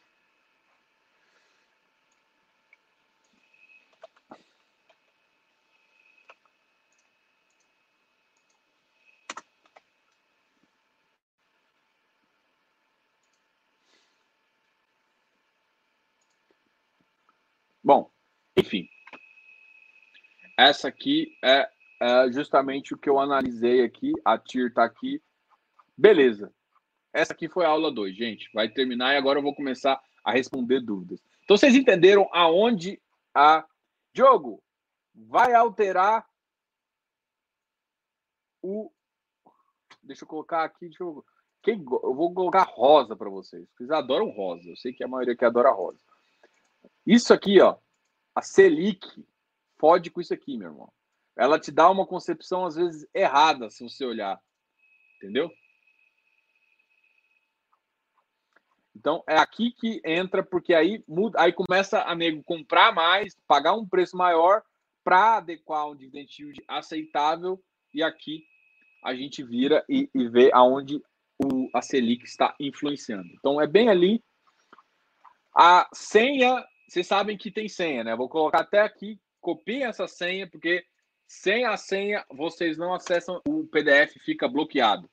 E aí eu peço a vocês que não passem a senha para que a pessoa que queira o PDF venha e assista a aula, né? Ele vai pegar toda. Porque senão ele vai pegar a ideia errada. E justamente você tem que ajudar seu coleguinha. É, bom, Telegram. Vou colocar aqui porque.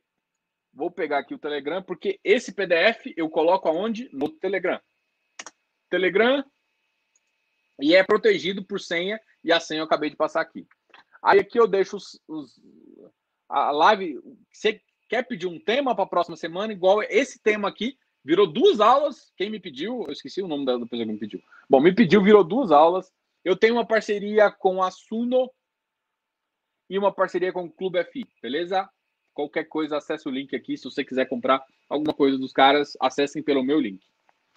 Uh, e sim, eu ganho comissão. Livros, eu tenho sugestão de livros também, tá aqui. Tema para a próxima, vem aqui. Então, aqui no PDF tem todas as informações que vocês precisam para escolher o um novo tema, saber, por exemplo, qual que é o meu canal no Instagram. Uh, o Telegram está aqui. Enfim, agora vamos falar de dúvidas. Deixa só fazer uma última análise que eu já falei com a maioria aqui. Uh, deixa eu voltar para vocês. Tem umas coisinhas que eu quero falar, mas é isso aqui. Ó. Eu criei essa cesta de ativos no começo da crise. Não pensem muito que essa cesta de ativos é mega blaster, não. É simplesmente. Só que, por exemplo, essa cesta de ativos está comportando melhor que o iFix, tá? Você vê tanto que o iFix não é legal. Enfim, o que, que eu estou analisando aqui? Ó, de fevereiro, quando eu fiz análise, em março caiu 44% de rendimento. Em relação a abril, abril foi o mês que mais caiu o rendimento. Caiu mais 4% o rendimento. Eu estou falando rendimento não dividend yield. Em relação ao maio, maio começou a subir o rendimento e junho foi o maior rendimento de todos. Mas por que, que junho foi o maior rendimento? Porque o fechamento do semestre, que é o que tem que pagar. Beleza. Depois que passou isso, foi quando começou a cair de novo o fluxo foi quando caiu de novo a, a, o iFix. E aí aqui tá. Nossa, vocês não vão enxergar, né? Oh, beleza, deixa eu fazer assim. É. Então aqui tá com 33. Nossa, vocês não estão enxergando de novo. Tem que abrir mais. Então, beleza. Então, fevereiro, março, blá blá blá blá. O que, que eu tô querendo falar aqui, ó? Esse aqui, ó, rendimento tem caído, só recuperou um pouquinho em, em, em, em maio para junho, mas esse aqui foi um efeito efeito legal, foi um efeito lei, tá? Que é os 95% em distribuição semestral. E aqui a gente vai fazer uma análise da cota. Ó, a cota perdeu 16% de valor. Depois ela começou a subir, ó, subiu um pouquinho de março a abril, mesmo o rendimento caindo, começou a subir. Ou seja, passou o desespero. O valor da cota continuou subindo, continuou subindo. Chegou em junho, o nego falou: putz, eu subi demais um ano, o, o meu, a minha mão passou de junho. E aí ele começa a reduzir. E aí a gente vai ver um efeito yield, porque o efeito yield é valor da cota vezes isso. O yield, olha que engraçado, engraçado não, mas tentem ver que, basicamente, olha só, o yield permaneceu muito próximo, ficou entre 0,46, ah, mais baixo aqui foi, foi esse mês aqui, 0,4450, uh, 44, 45 e 0,503. Então, olha só, o yield ele tende a ficar variando muito menos que os outros números. Por quê? Uma, uma vez que o rendimento começa a subir, o preço começa a acompanhar. Entendeu isso? É isso que acontece, tá? E aí, por exemplo, o rendimento caiu, o valor das cotas caiu e o yield caiu 10%. Então, ó, essa é a realidade que você tem que enxergar aqui. Se você entender essa dinâmica, já vai te ajudar em muitas coisas. Fechou? Bom, a, aqui muitas, assim, é, esse PDF é, é, é, único, mas olha, gente, a gente tem essa, esse e-book aqui do canal que está disponível no site. Então, vai lá no site. Diogo, cadê o site? FI Fácil. Muito fácil.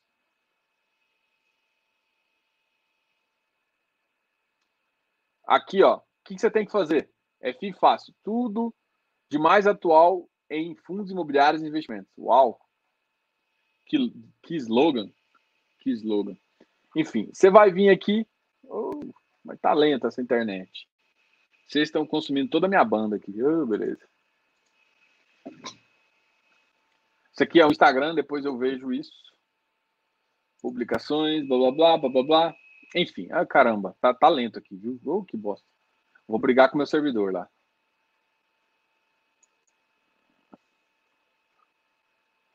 Isso aqui é as informações, eu fiz análise do TH. Ah, gente! Aqui, ó. Coloque seu cadastro.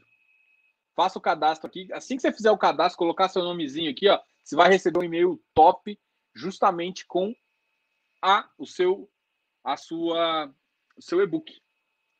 Então, quando você cadastrar aqui, você vai receber o seu e-book e você vai receber uma planilha que uma hora a gente fala dela também. Eu já fiz vários vídeos aqui e é uma planilha muito legal. Bom, já são 9h40. Eu demorei a começar a live, né? Putz, que paia. Ah, legal, essa aqui são as informações que vocês têm. Então, eu gostaria muito que vocês fizessem isso. Eu até que agora criei uns outros canais aí e tal para conversar com vocês. Mas aqui, ó, esse, dos, dos, dos fatos importantes, amanhã tem uma outra live, só que não é live do Diogo, então vai ser uma live com a Atrio. A gente vai conversar com a Atrio aqui.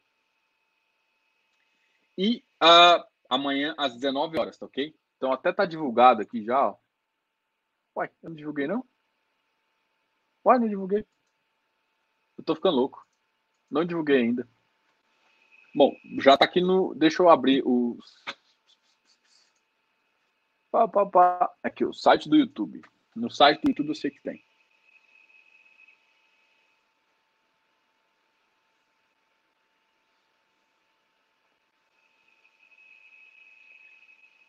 Aqui, ó. Opa, esse aqui.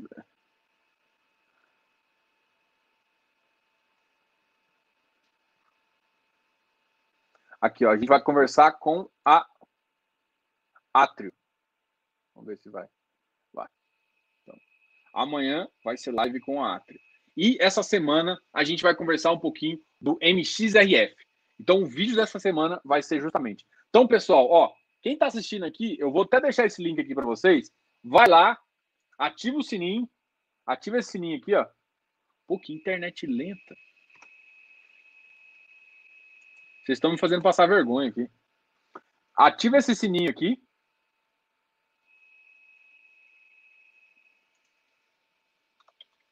Eu tô passando vergonha aqui na minha internet. Minha internet é teoricamente é boa, é a cabo, é a cabo não. Ela é fibra ótica, mais de 200 mega, bababá mas está passando vergonha aqui. Então amanhã vai ser é a live justamente com a Atro, Fábio Cruz e Marcelo Vieira. Beleza? Então vai lá, ó. Vem aqui, ó. Deixa esse lembrete ativado. Cadê vocês? Vocês estão escutando? Entraram aí? Aí, ó. Aí o Alex me zoando. Pô, é, oh, é, a, a internet aqui de casa é 200. 200. E é fibra ótica. Mas é, é, é de Murphy, né? Então, na hora que você tá querendo mostrar para todo mundo. Mas também, gente, eu tô conectado com o notebook. Vocês estão me vendo aqui, é numa, numa câmera que eu coloco aqui. Vocês estão me vendo pela câmera. Eu tô conectado no notebook, onde eu falo com vocês, vejo o chat. E aqui do lado tem um outro monitor também, que eu fico acessando mais uma coisa. E de vez em quando eu, o outro computador, eu, minha esposa tá lá, mas ela deve estar tá consumindo internet também pra caramba. Minha esposa tá me vendo. Oi, oi, Gadinho. Bom, deixa só a gente não atrasar. Eu vou já, já responder algumas perguntas, mas eu vou colocar. Então, vocês, eu não vi nenhuma modificação aqui. Vocês já ativaram os sininhos? Vai lá, ativa os sininhos. Quero ver todo mundo na live amanhã. A live amanhã tem que bater pelo menos umas 80 pessoas. Simultâneos, tá? Porque vocês ficam saindo da live. Não sei o que vocês fazem, você fica saindo. Não aguenta ficar duas horinhas aqui, não, né? Tem vida? Tem vida? Bom, eu sei que vocês estão. Isso está parecendo. Uh, tá parecendo. Uh, o que que tá gente? Tá parecendo que eu estou enrolando, mas eu, eu, vou começar a falar agora do iFix. Eu só estou abrindo o mercado. Então, eu espero que vocês tenham entrado aqui. Ah, tem live. Mais tarde, investir. E aqui eu vou colocar justamente a visão que eu quero. Vamos ver. Alguém me perguntou agora assim, como é calculado ah, o metro quadrado do fundo de lajes que tem diversos prédios em localidades como o HGRE? Pois é necessário calcular individualmente por edifício para poder comparar com a região. Verdade. Você vai ter que, mais ou menos, por exemplo, vamos pegar o HGRE.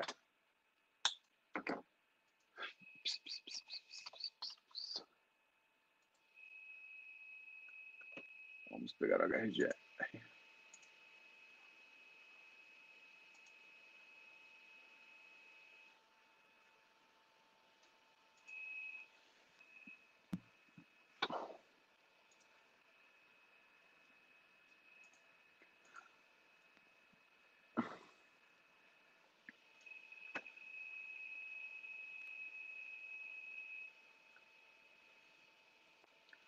Que lindo, iFix verdinho, tudo verdinho aqui.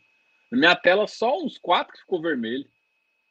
HGCR, PAT-C. Vamos ver se está aqui. Gente, vocês estão me escutando? Porque um dos meus foninhos aqui, vou tentar acompanhar ao vivo a gravação, geralmente às vezes depois. Pô, vai lá, tenta aí. Deixa, deixa só ver o que, que eu, eu quero mostrar isso aqui, ó. É. Aqui dá para dar uma, uma noção mais ou menos do preço do metro quadrado que ele está fazendo. Eu, pelo menos aqui, ó, mil reais por metro quadrado. Vamos pegar o de São Paulo. Eu vou imaginar que, é que São Paulo, o AAA tá só da edifício da TOTS e da Berrine. O da Berrine, com o preço do, do, Vamos ver quanto que ele tá.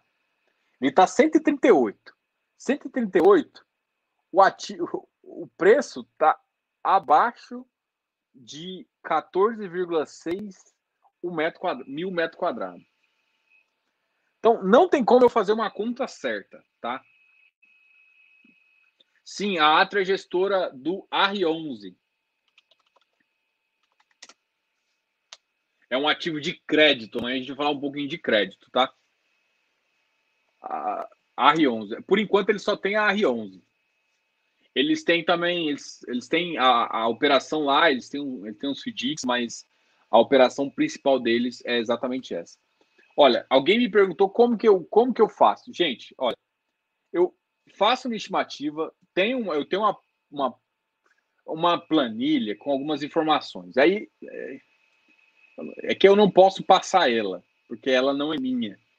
De preço de um. É porque ela. Deixa eu explicar. Tem algumas consultorias que fazem cálculo mais ou menos de metro quadrado, blá blá blá blá.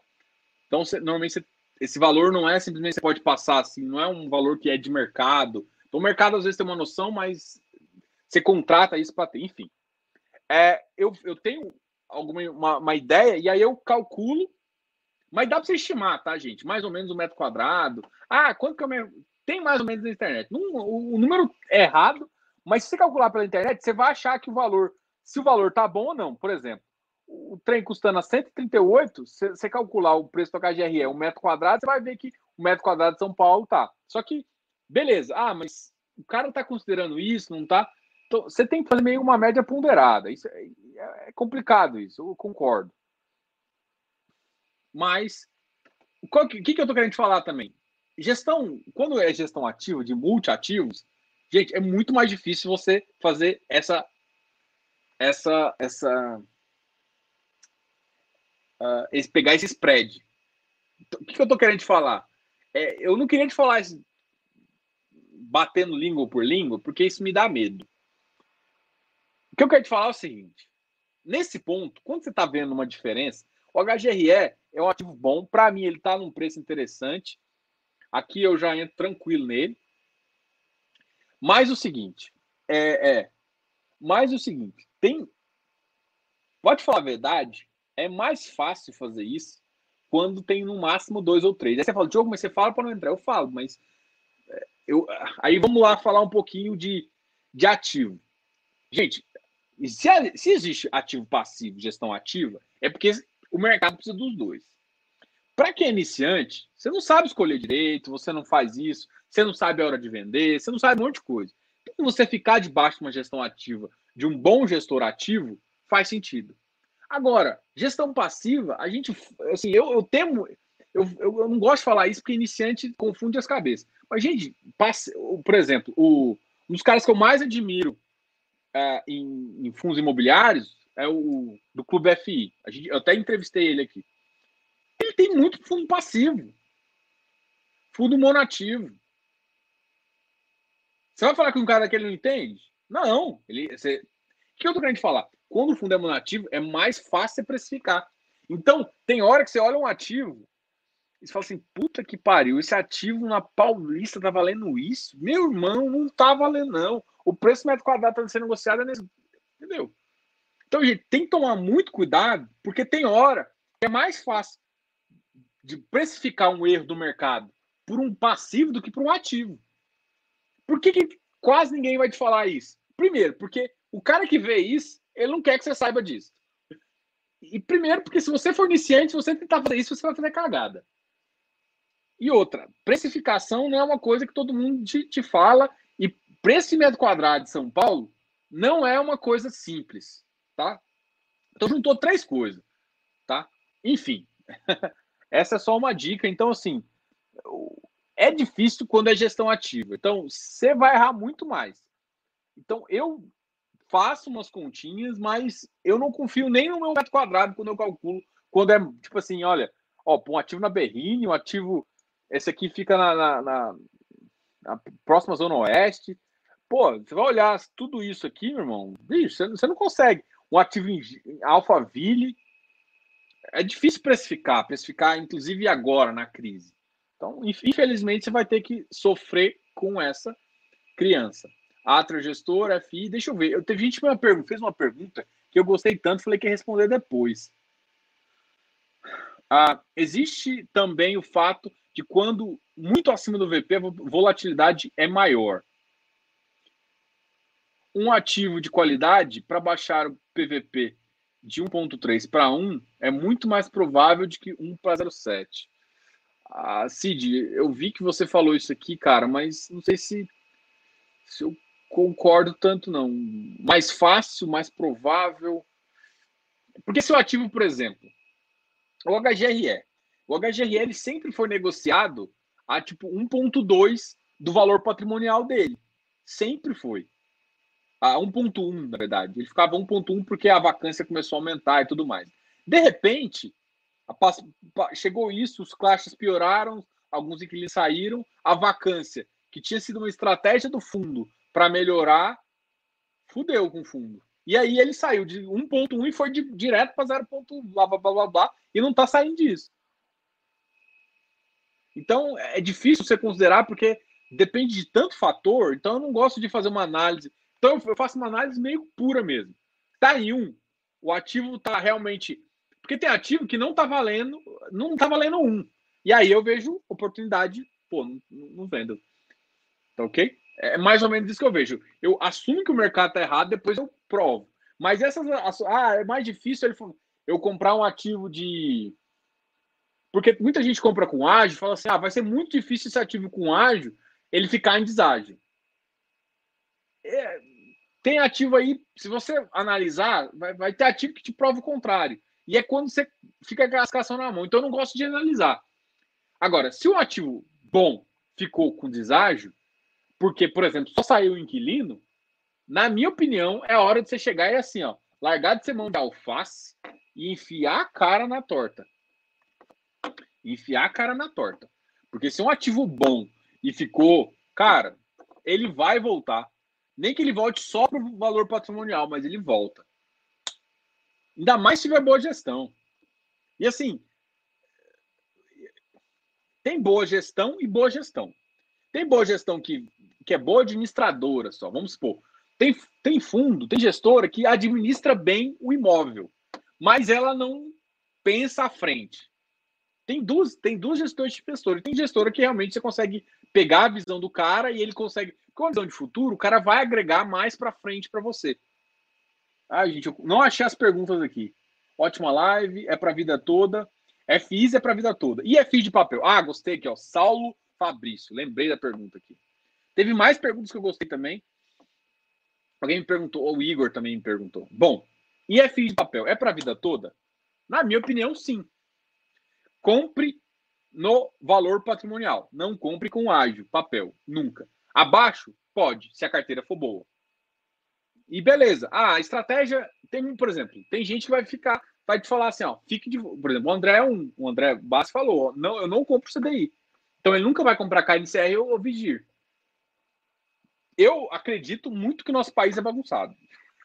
Então eu deixo umas cotinhas ali. Ixi, eu perdi meus dois. E vocês estão me escutando? Me fudeu. Vou ter que pegar o, o, o, o oficial aqui. Peraí, peraí. Não sei o que, que virou meus fones de ouvido.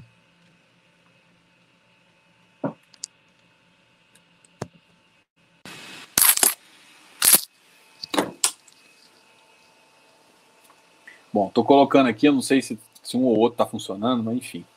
Vamos, vamos conversando aqui.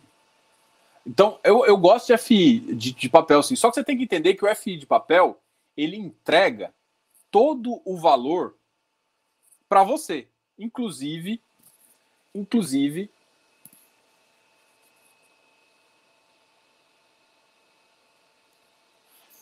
Putz, Alex. Depende. Porque o que, qual que é a questão? Vamos lá, vamos, vamos supor. O Alex fez uma pergunta que eu gostei aqui. Vamos supor que você tem um tesouro direto de de 10, de 10, de 10 anos, um tesouro um, um prefixado que está aí dando 6 pontos, que dá mais ou menos 0,48 aí. Vamos supor.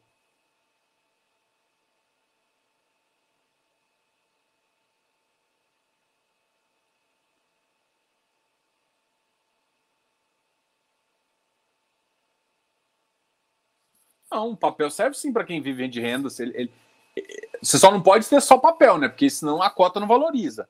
Mas para quem vive de renda, ele, ele aumenta a sua renda. Bom, eu, eu não escutei ele falando isso, ele, ele pode ter uma visão um pouco assim. Bom, vou falar de tesouro direto. Vou fazer a conta do prefixado aqui. É, o, que, o, que ele, o, que o Bassi falou, que, eu, que a gente conversou, foi que ele não comprava CDI, ele não achava que fazia sentido, blá blá blá. E isso ele comentou mesmo. Eu, eu tenho uma visão diferente porque eu acredito que o Brasil bagunça. Então eu compro CDI porque é, eu estou falando aqui que vai voltar para 4, mas e se voltar para 8? Porque sei lá, a inflação subiu demais, o governo tem que dar uma segurada. Enfim, a gente nunca sabe que, que, que bagaça a gente vai passar. Então, eu é, manter uma carteira de crédito ampla, uma crédito ampla, tá? tá? Bom, tesouro direto prefixado. O que, que acontece? Se o taxa de juros começar a subir, você vai ver seu tesouro imediatamente, imediatamente desvalorizar. Quando a taxa de juros começa a subir, ah, mas eu contratei por 10 anos. Beleza, você vai ficar, vai ficar parado 10 anos, você pode nem vender. Num fundo, por exemplo, de, de, de high grade, um, vou pegar um mix aí, que tem uma parcela em CDI, na hora que CDI e IPCA começar a aumentar, o que, que vai acontecer? Vai aumentar o rendimento, o valor vai aumentar. Então, você concorda que se você comprar um ativo, o HGCR agora, ele é misto. E às vezes ele está pagando o que o tesouro está pagando.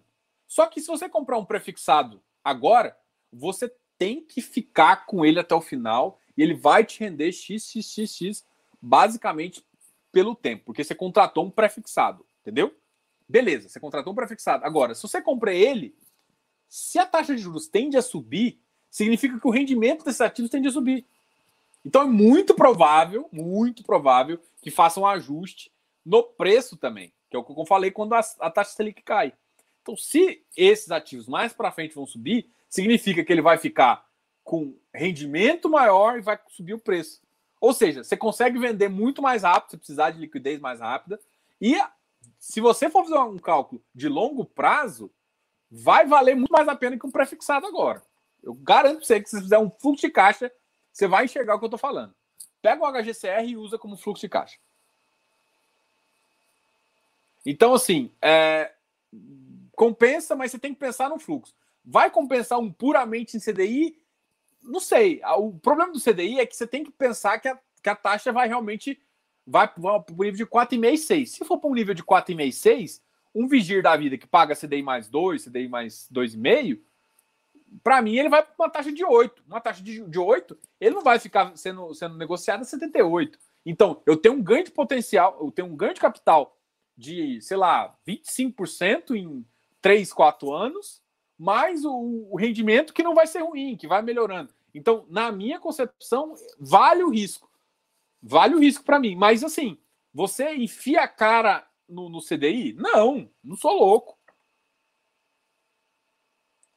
Então, é, é, isso que eu penso. Então, assim, e outra, aí eu vou pegar hoje em dia um, IPC, um Tesouro Direto IPCA mais 3,5. Mano, a maioria das carteiras que eu compro de Vigip, de hectare, não, hectare não, hectare é high, é high, high yield, total. Mas a maioria das carteiras que eu compro, tipo, é, até XPC, não, XPCI cagou, não, enfim. Mas Vigip, ah, tem algum outro ativo? Canip é foda porque o Canip paga IPCA mais 4,5. Mas IPCA mais 4,5 é melhor e como é uma carteira dinâmica, ainda vai ser melhor para mim do que uma carteira IPCA mais 3,5. Porque o, o Vigip vai continuar colocando um ativo para dentro da carteira dele.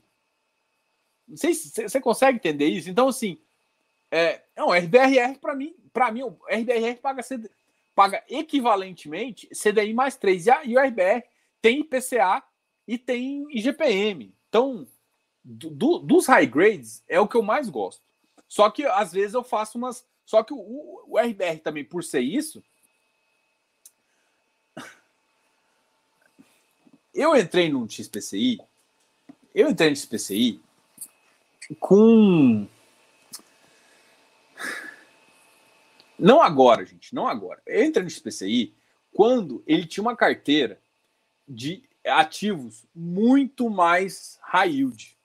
Para mim, quando eu vi a carteira dele, eu investiguei, XP, blá blá blá, falei, cara, esse fundo vai vir com essa cara. Normalmente, quando eu falo, quando eu vejo isso, vejo a carteira, eu entendo o que o gestor está pensando. porque eu conheço um pouco. O que aconteceu? O cara, depois da segunda emissão, os caras mudaram o fundo. Mudaram. Deixaram o fundo high grade. E aí, para mim, tem uns, uns ativos lá embaixo que não faz sentido. Só que aí, beleza. Eu não gosto porque eles cagaram para mim na cabeça. Eles, eles cagaram comigo também, porque eu entrei nessa bagaça pensando. Eu não tenho problema de errar quando o, o, ativo. Não é que eu não errei, o ativo não tá ruim, gente. O ativo não é ruim. Só que ele mudou a estratégia. O que eu fico puto não é porque o ativo é ruim. Aí eu vou explicar, eu vou continuar explicando. Eu não gosto porque o filho da mãe mudaram a estratégia no meio do jogo.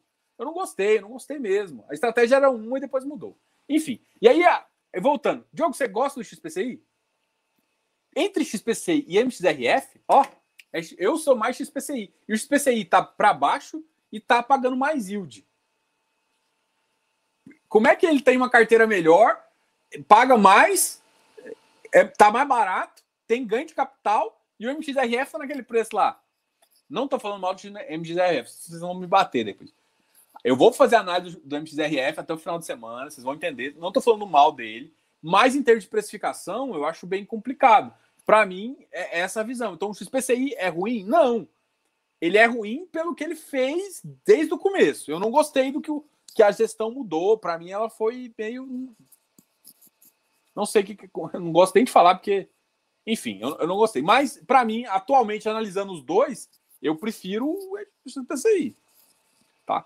No preço que tá, não tem. No preço que tá, você sabendo o que, que o cara tá pensando. Só que a, a grande questão é que eu já vi o, o eu esqueço o nome do cara de papel dele lá, eu sempre esqueço. O Carraizel de tijolo e o.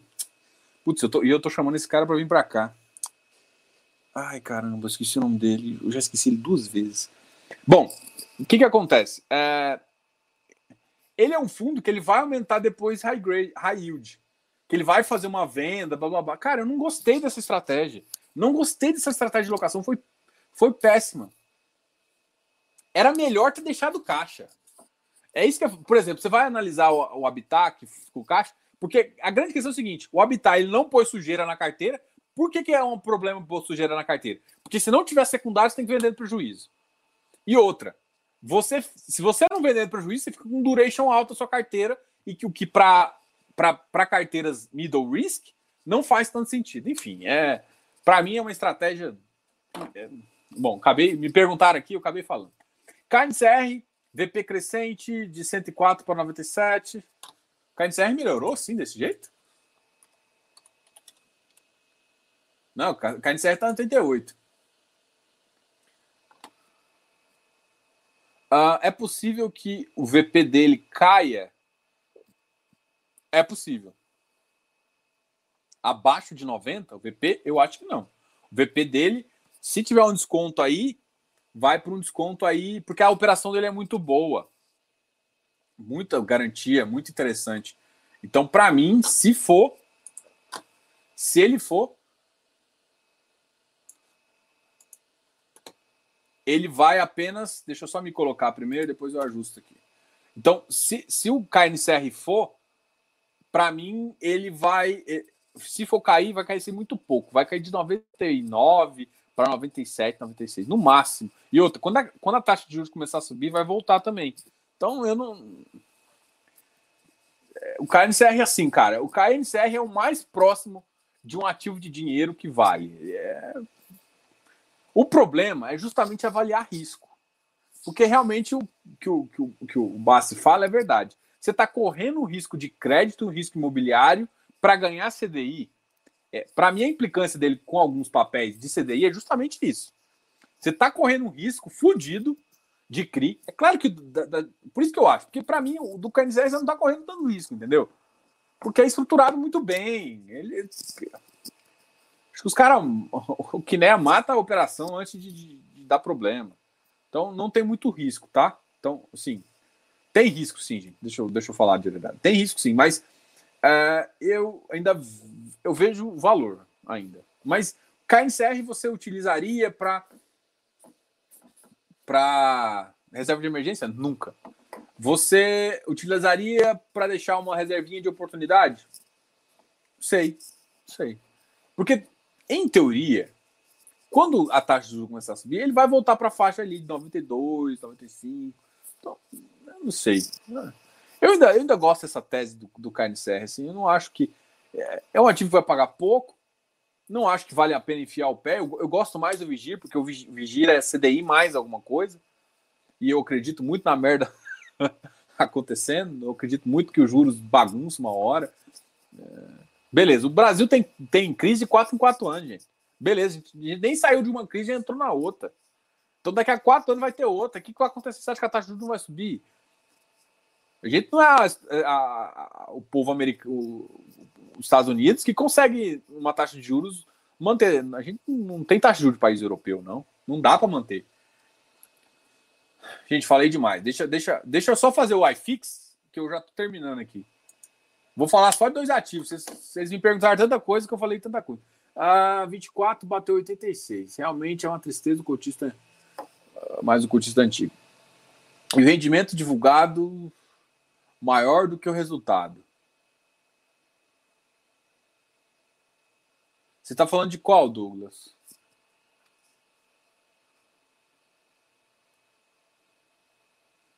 De qual que você está falando?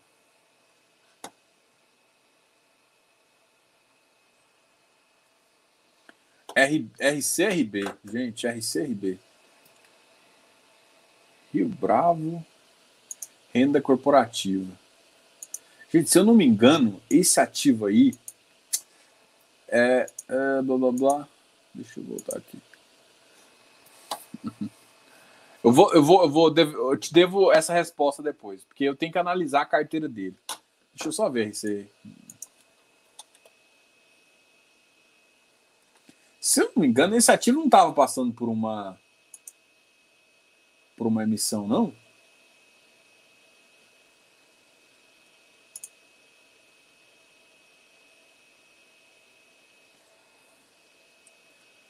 Zero oitenta fluxo tá interessante. Putz, caiu pra caramba aqui.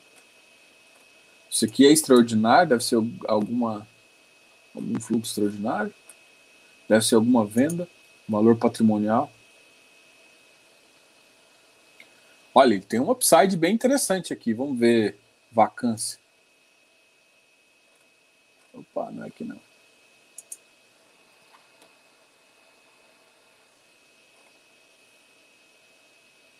Vacância, 93%. Não, a vacância dele é baixa, ó, taxa de ocupação 92%, taxa de ocupação boa. Será que ele não está tendo emissão, não?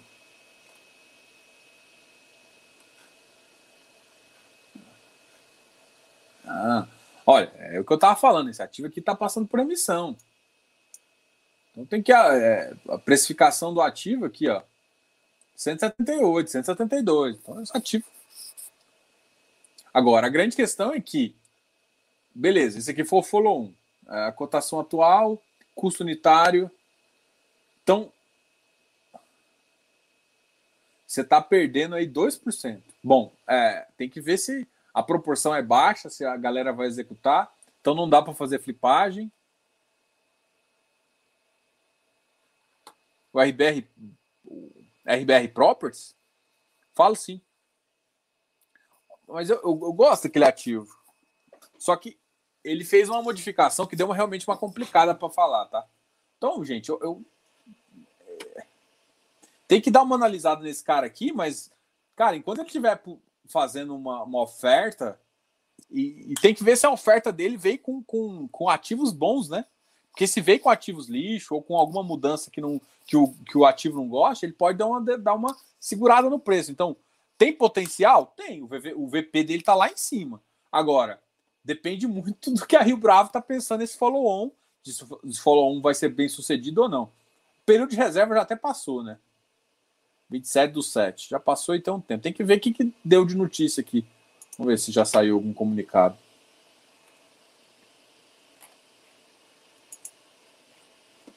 Uh, comunicado ao mercado.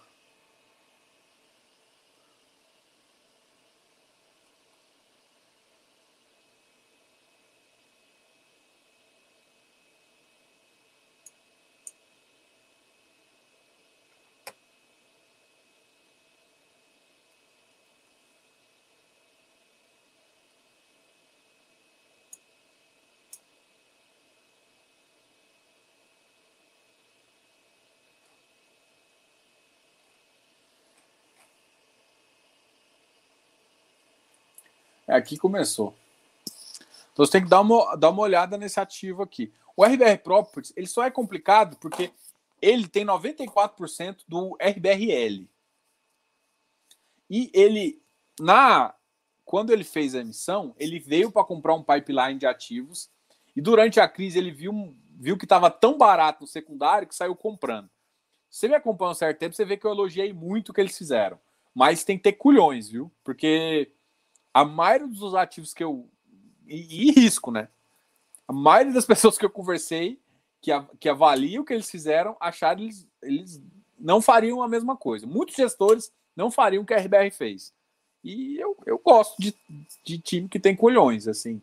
É um risco maior, mas eu aceito esse risco X na minha carteira. Por isso que eu gosto da RBR. Mas vale a pena sim conversar um pouquinho sobre ele, conversar também com o que ele, que ele tem de ativo de RBRL para a gente fazer isso. Bom, cara, já estou falando há muito tempo, já estou até com sede, até.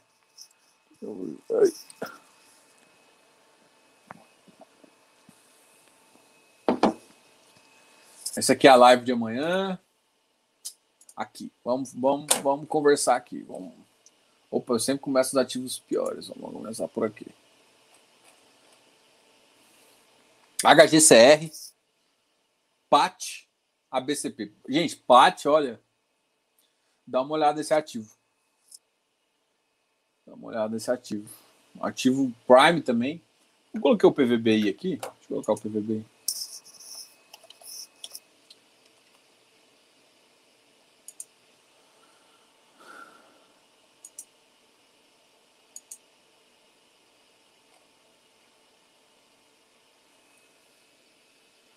Então, vamos lá, vamos falar aqui rapidão para a gente terminar essa, essa brincadeira aqui. Tá muito pequeno para vocês verem.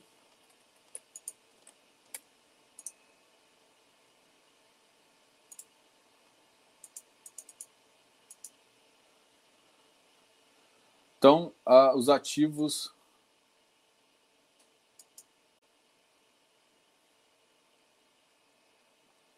HGCR cai 1,35.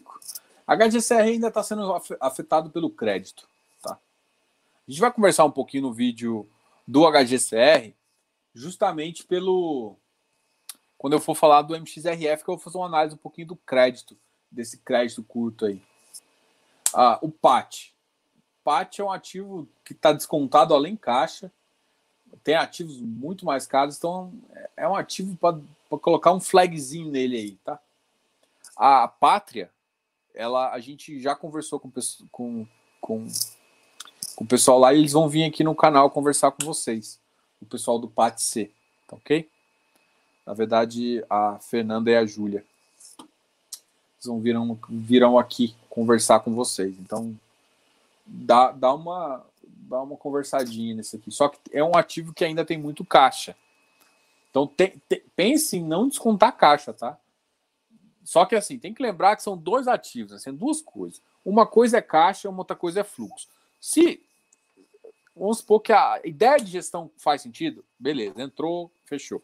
O que você tem que ver é que se o ativo demorar X tempo, vamos supor, ah, demore mais 4, 5 meses para fazer a alocação total do caixa. Quanto que isso vai te pagar e depois quanto que é a porcentagem de aumento? Você tem que fazer essa conta justamente para ver se realmente está valendo a pena entrar agora, se não está, se tem uma tira interessante, beleza? Então é assim que avalia. O ABCP está num preço normal, XPI está só na queda, ele bateu um 118. Será que vai ter emissão do XPI? Bom, depois eu dou uma olhada também, porque eu não vi nada. O Habitat 102, mas o Habitat está nessa, faixa. O Habitat é um que deve começar a aumentar um pouquinho à medida que o pipeline dele está sendo executado. Então o pipeline vai executando, vai melhorando o, o rendimento dele. Infelizmente a galera olha rendimento e aí o ativo sobe. que caiu um pouquinho, 119. Habitat, HGPO. O que passou por é, recentemente emissão. Tá? HLog. Agora vamos falar um pouquinho dos ativos que mais subiram. Nossa, o Bovespa subiu. Desceu, acho, o iFix. O iFix subiu 0,25. Muita gente fala, eu, eu, falo errado, né, gente? Não sei se vocês já perceberam há muito tempo que eu falo iFix. E é iFix, tá? Mas de qualquer jeito eu falo iFix há muito tempo. Para mim, é um supervisório, já mexi com essas bagaças. Enfim. Pá, pá, pá. Tá. Os ativos que mais subiram. HGFF foi para 98,60. O HGFF tem uma oferta que vai mais ou menos sair nesse preço. Então ele não está conseguindo esticar. Ele já bateu 100, mas a oferta vai vir nesse preço. Inclusive, eu acho que se eles entrarem nesse preço, eles vão errar a precificação. HGFF é a minha segunda linha de ativos, tá? A terceira, na verdade, de, de FOFs que eu acho, né? XP, XPCF, HGFF e o da Mogno. BCFF está aqui porque vocês pediram, porque para mim ele não estaria nem aqui.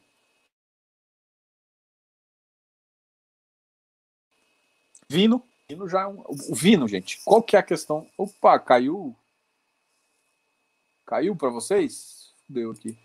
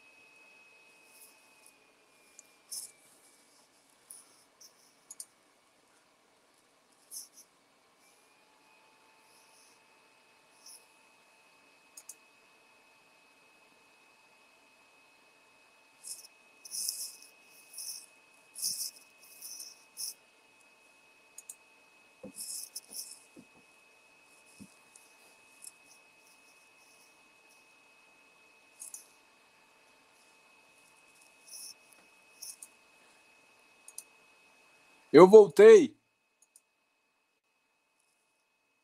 Gente, vocês estão aí ainda? Caiu.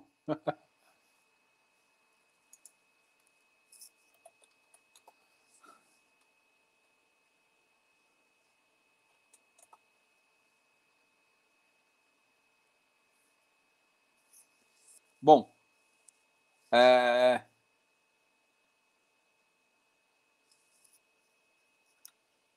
Ai, vocês estão, estavam me vendo? Eu estava falando besteira aqui.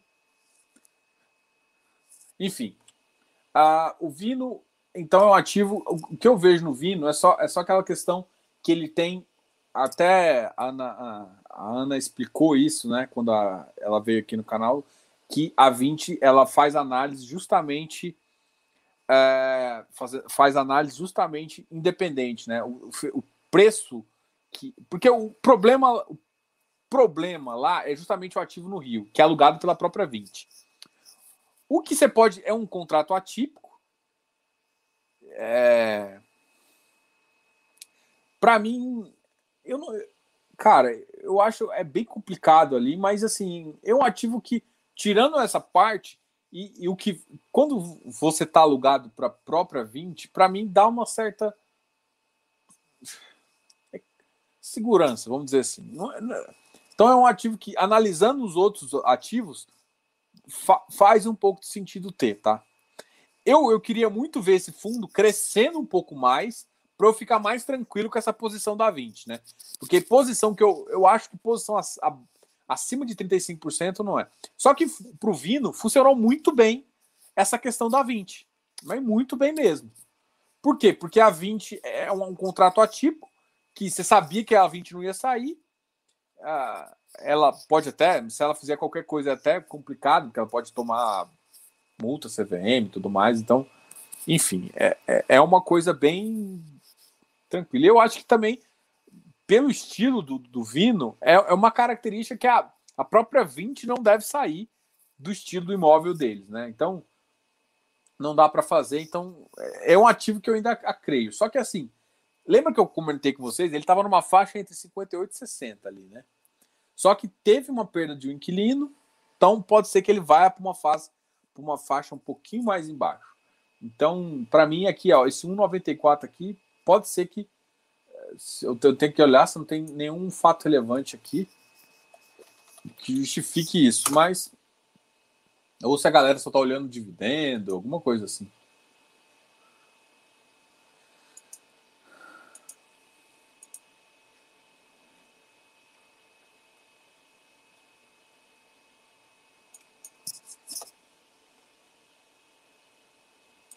Oh, beleza. Enfim, a, aqui. Nossa, tô olhando no lugar errado. Opa.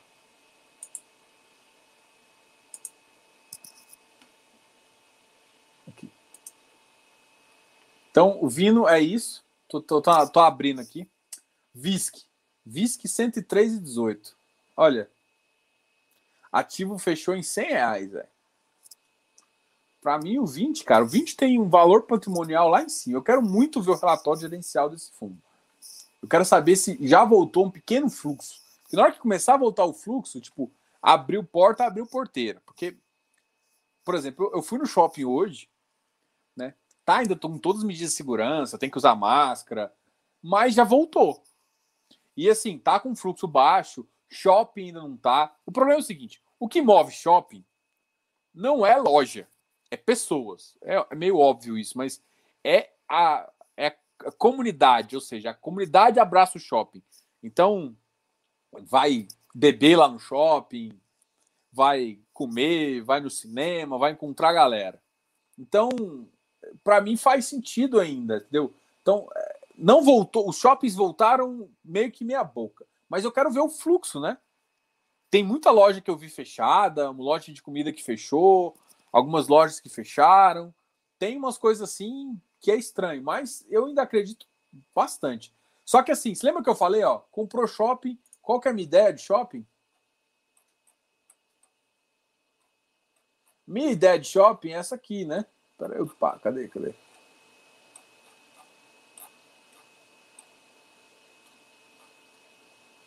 Ó, um ano e meio. Bicho, um VISC, um XPMOL, um HSML, um ano e meio. Bicho, tá barato. Tá barato. Tá barato. Ativos são bons. Eu, na minha opinião, que acredita na tese de shopping. Se você não acredita na tese de shopping, vai embora. RBRL. Para mim, esse RBRL. Só que você tem que entender assim, gente. O RBRL está aqui na minha conta, mas não devia estar tá nada de vocês, não. Porque esse é um ativo de qualificado. Olha quanto negócio ele teve hoje. Ele teve um negócio. O volume financeiro foi de uma cota. Isso aqui foi basicamente marcação de preço. Isso aqui o, o fé da puta virou e falou assim: eu quero marcar 118. Aí foi lá e comprou uma cota. Isso aqui é brincadeira, não tem nem fluxo essa brincadeira aqui. Então esse 33% aqui é totalmente fake. Na minha opinião, esse ativo aqui, atualmente, ele está numa faixa de 116, 115. Essa é a faixa que eu compro. Só que está tendo emissão dele a 105. E quem é o maior dono desse cara? Por que, que ele tem baixa? Ele tem. Por que ele tem baixa negociação? Vocês sabem por quê? Porque por dois motivos. Alguém me perguntou do RBR Properties. Aí, ó. Ele é 96% do RBRL é, é, é, dono do RBR Properties. Eu gosto, eu compro, eu tenho RBR Properties na minha carteira e tenho esse. Eu, eu comprei esse ativo aí. Eu gosto dele, eu gosto desse ativo. E para mim, a carteira dele vai vir top. Vai vir top, o, vai sobrar ativo e ele vai aumentar a liquidez, porque eu acho que o, minha opinião, que o RBR Properties não vai executar exatamente tudo, ele vai executar uma parte em, em, em negócio, mas vai aumentar a posição dele em logístico. Para mim faz sentido ele aumentar a posição em logístico, mas eu não sei se ele vai aumentar 100%. Então, vai, vai ter mais pessoas comprando, vai aumentar a liquidez desse ativo e esse ativo vai, vai ficar num preço muito mais interessante. Então, essa é a minha tese do RBRL, tá? Só que agora ele, ele tá brincadeira, tá? Então tome cuidado você não comprar ele a 118, se você for qualificado, né? Só que, tipo, você vê, ó, o fechamento do, do dia anterior foi 114. Ele está sendo negociado entre 114, 115, 116. Só que, gente, ele está passando por uma emissão. E a emissão está 105. Entendeu? Então, entenda isso. Gente, esse aqui foi o fechamento. Eu falei pra caramba. Deu mais de duas horas de live. Eu tive problemitas aí também. Tive que ligar a internet do meu celular. Minha, minha fibra ótica de 20 mil gigas falhou. Não sei se está falhada ainda. Gorinha, minha mulher, entra aí para brigar comigo, porque eu consumi toda a banda. E é isso. Agora, o que, que vai acontecer, galera? Agora vai acontecer. Vocês sabem a senha, né? Eu vou, gra... vou gerar o PDFzão dessa aula. Vou gerar o PDF para vocês e vou colocar no no Telegram. Né? Telegram. Blá, blá, blá. Coloquei no Telegram. E vocês. Aula 2. Deixa eu ver o que eu vou colocar na aula 2. essa, essa aula ficou top, velho. Essa aula ficou top. Ficou melhor do que eu pensava de começo.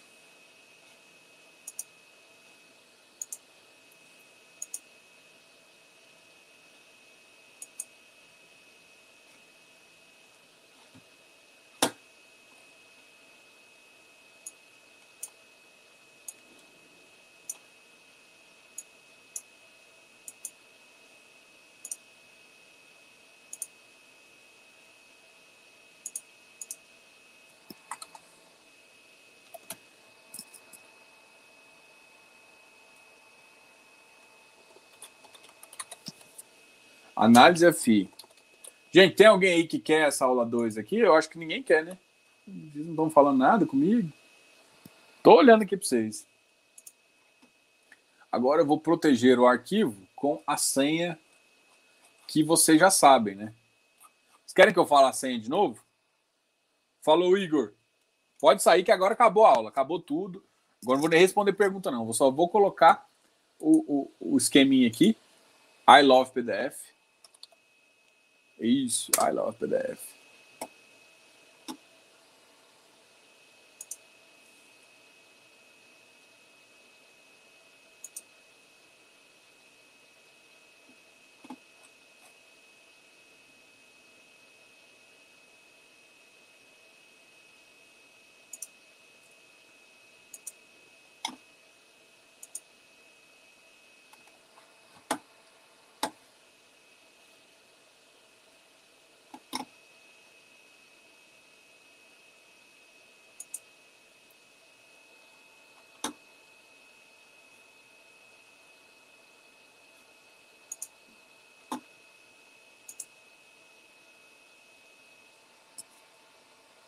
Já tô desligando. Minha mulher já tá brigando comigo, mandando mensagem. Puta, você tá aí há duas horas.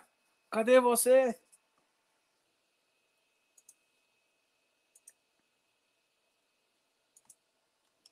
Deixa eu ver se, se esse PDF ficou certo.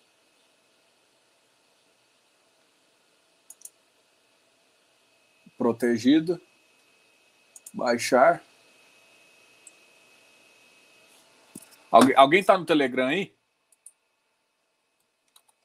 Já tá no Telegram? Ninguém tá no Telegram? Eu vou... Vocês são foda, bicho.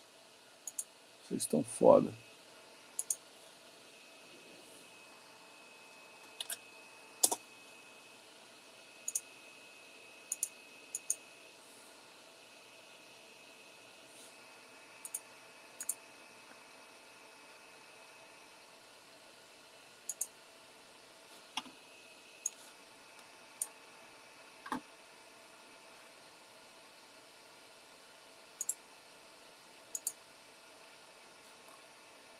E aí, pessoal, aí, ó, acabei de enviar, acabei de enviar pro Telegram.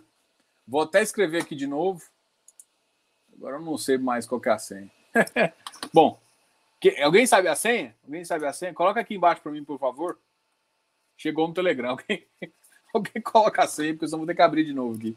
Coloca só no finalzinho aqui, só para o pessoal ver. Alguém que, alguém que tá vendo ainda os 19 final aí, coloca a senha. Ah, olha só, já estou perguntando lá no, no, no, Eu vou falar aqui, ó. Tem que ver a live. Tá, tá ao vivo aqui já. Qual que é a senha?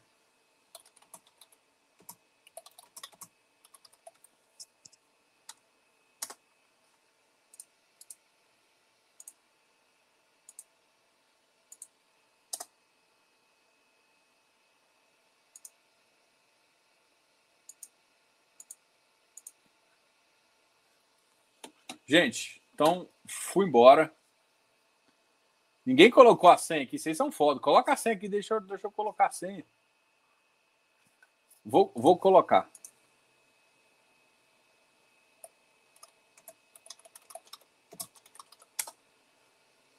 Alguém tá me perguntando qual é a senha. A gente tem tanta, tem tanta, tem tanta live aqui. Deixa eu colocar aqui, porque não posso dar informação meia boca. Alguém escreveu a senha aí? Ninguém? Vocês não sabem a senha, gente? Tão foda.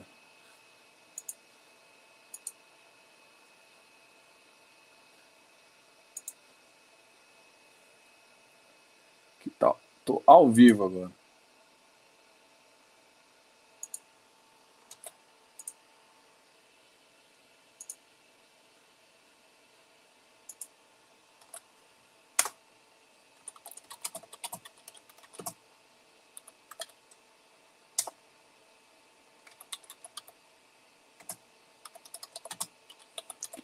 E esqueci também a senha. Beleza, pessoal, valeu.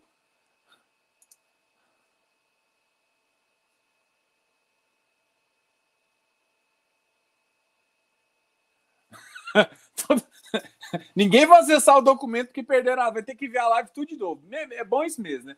Não pegou a senha, agora vocês vão ver tudo de novo. Me dá a visualização aí, galera. Vê 20 vezes a live aí. E fala para todo mundo que você tá vendo aí. Não...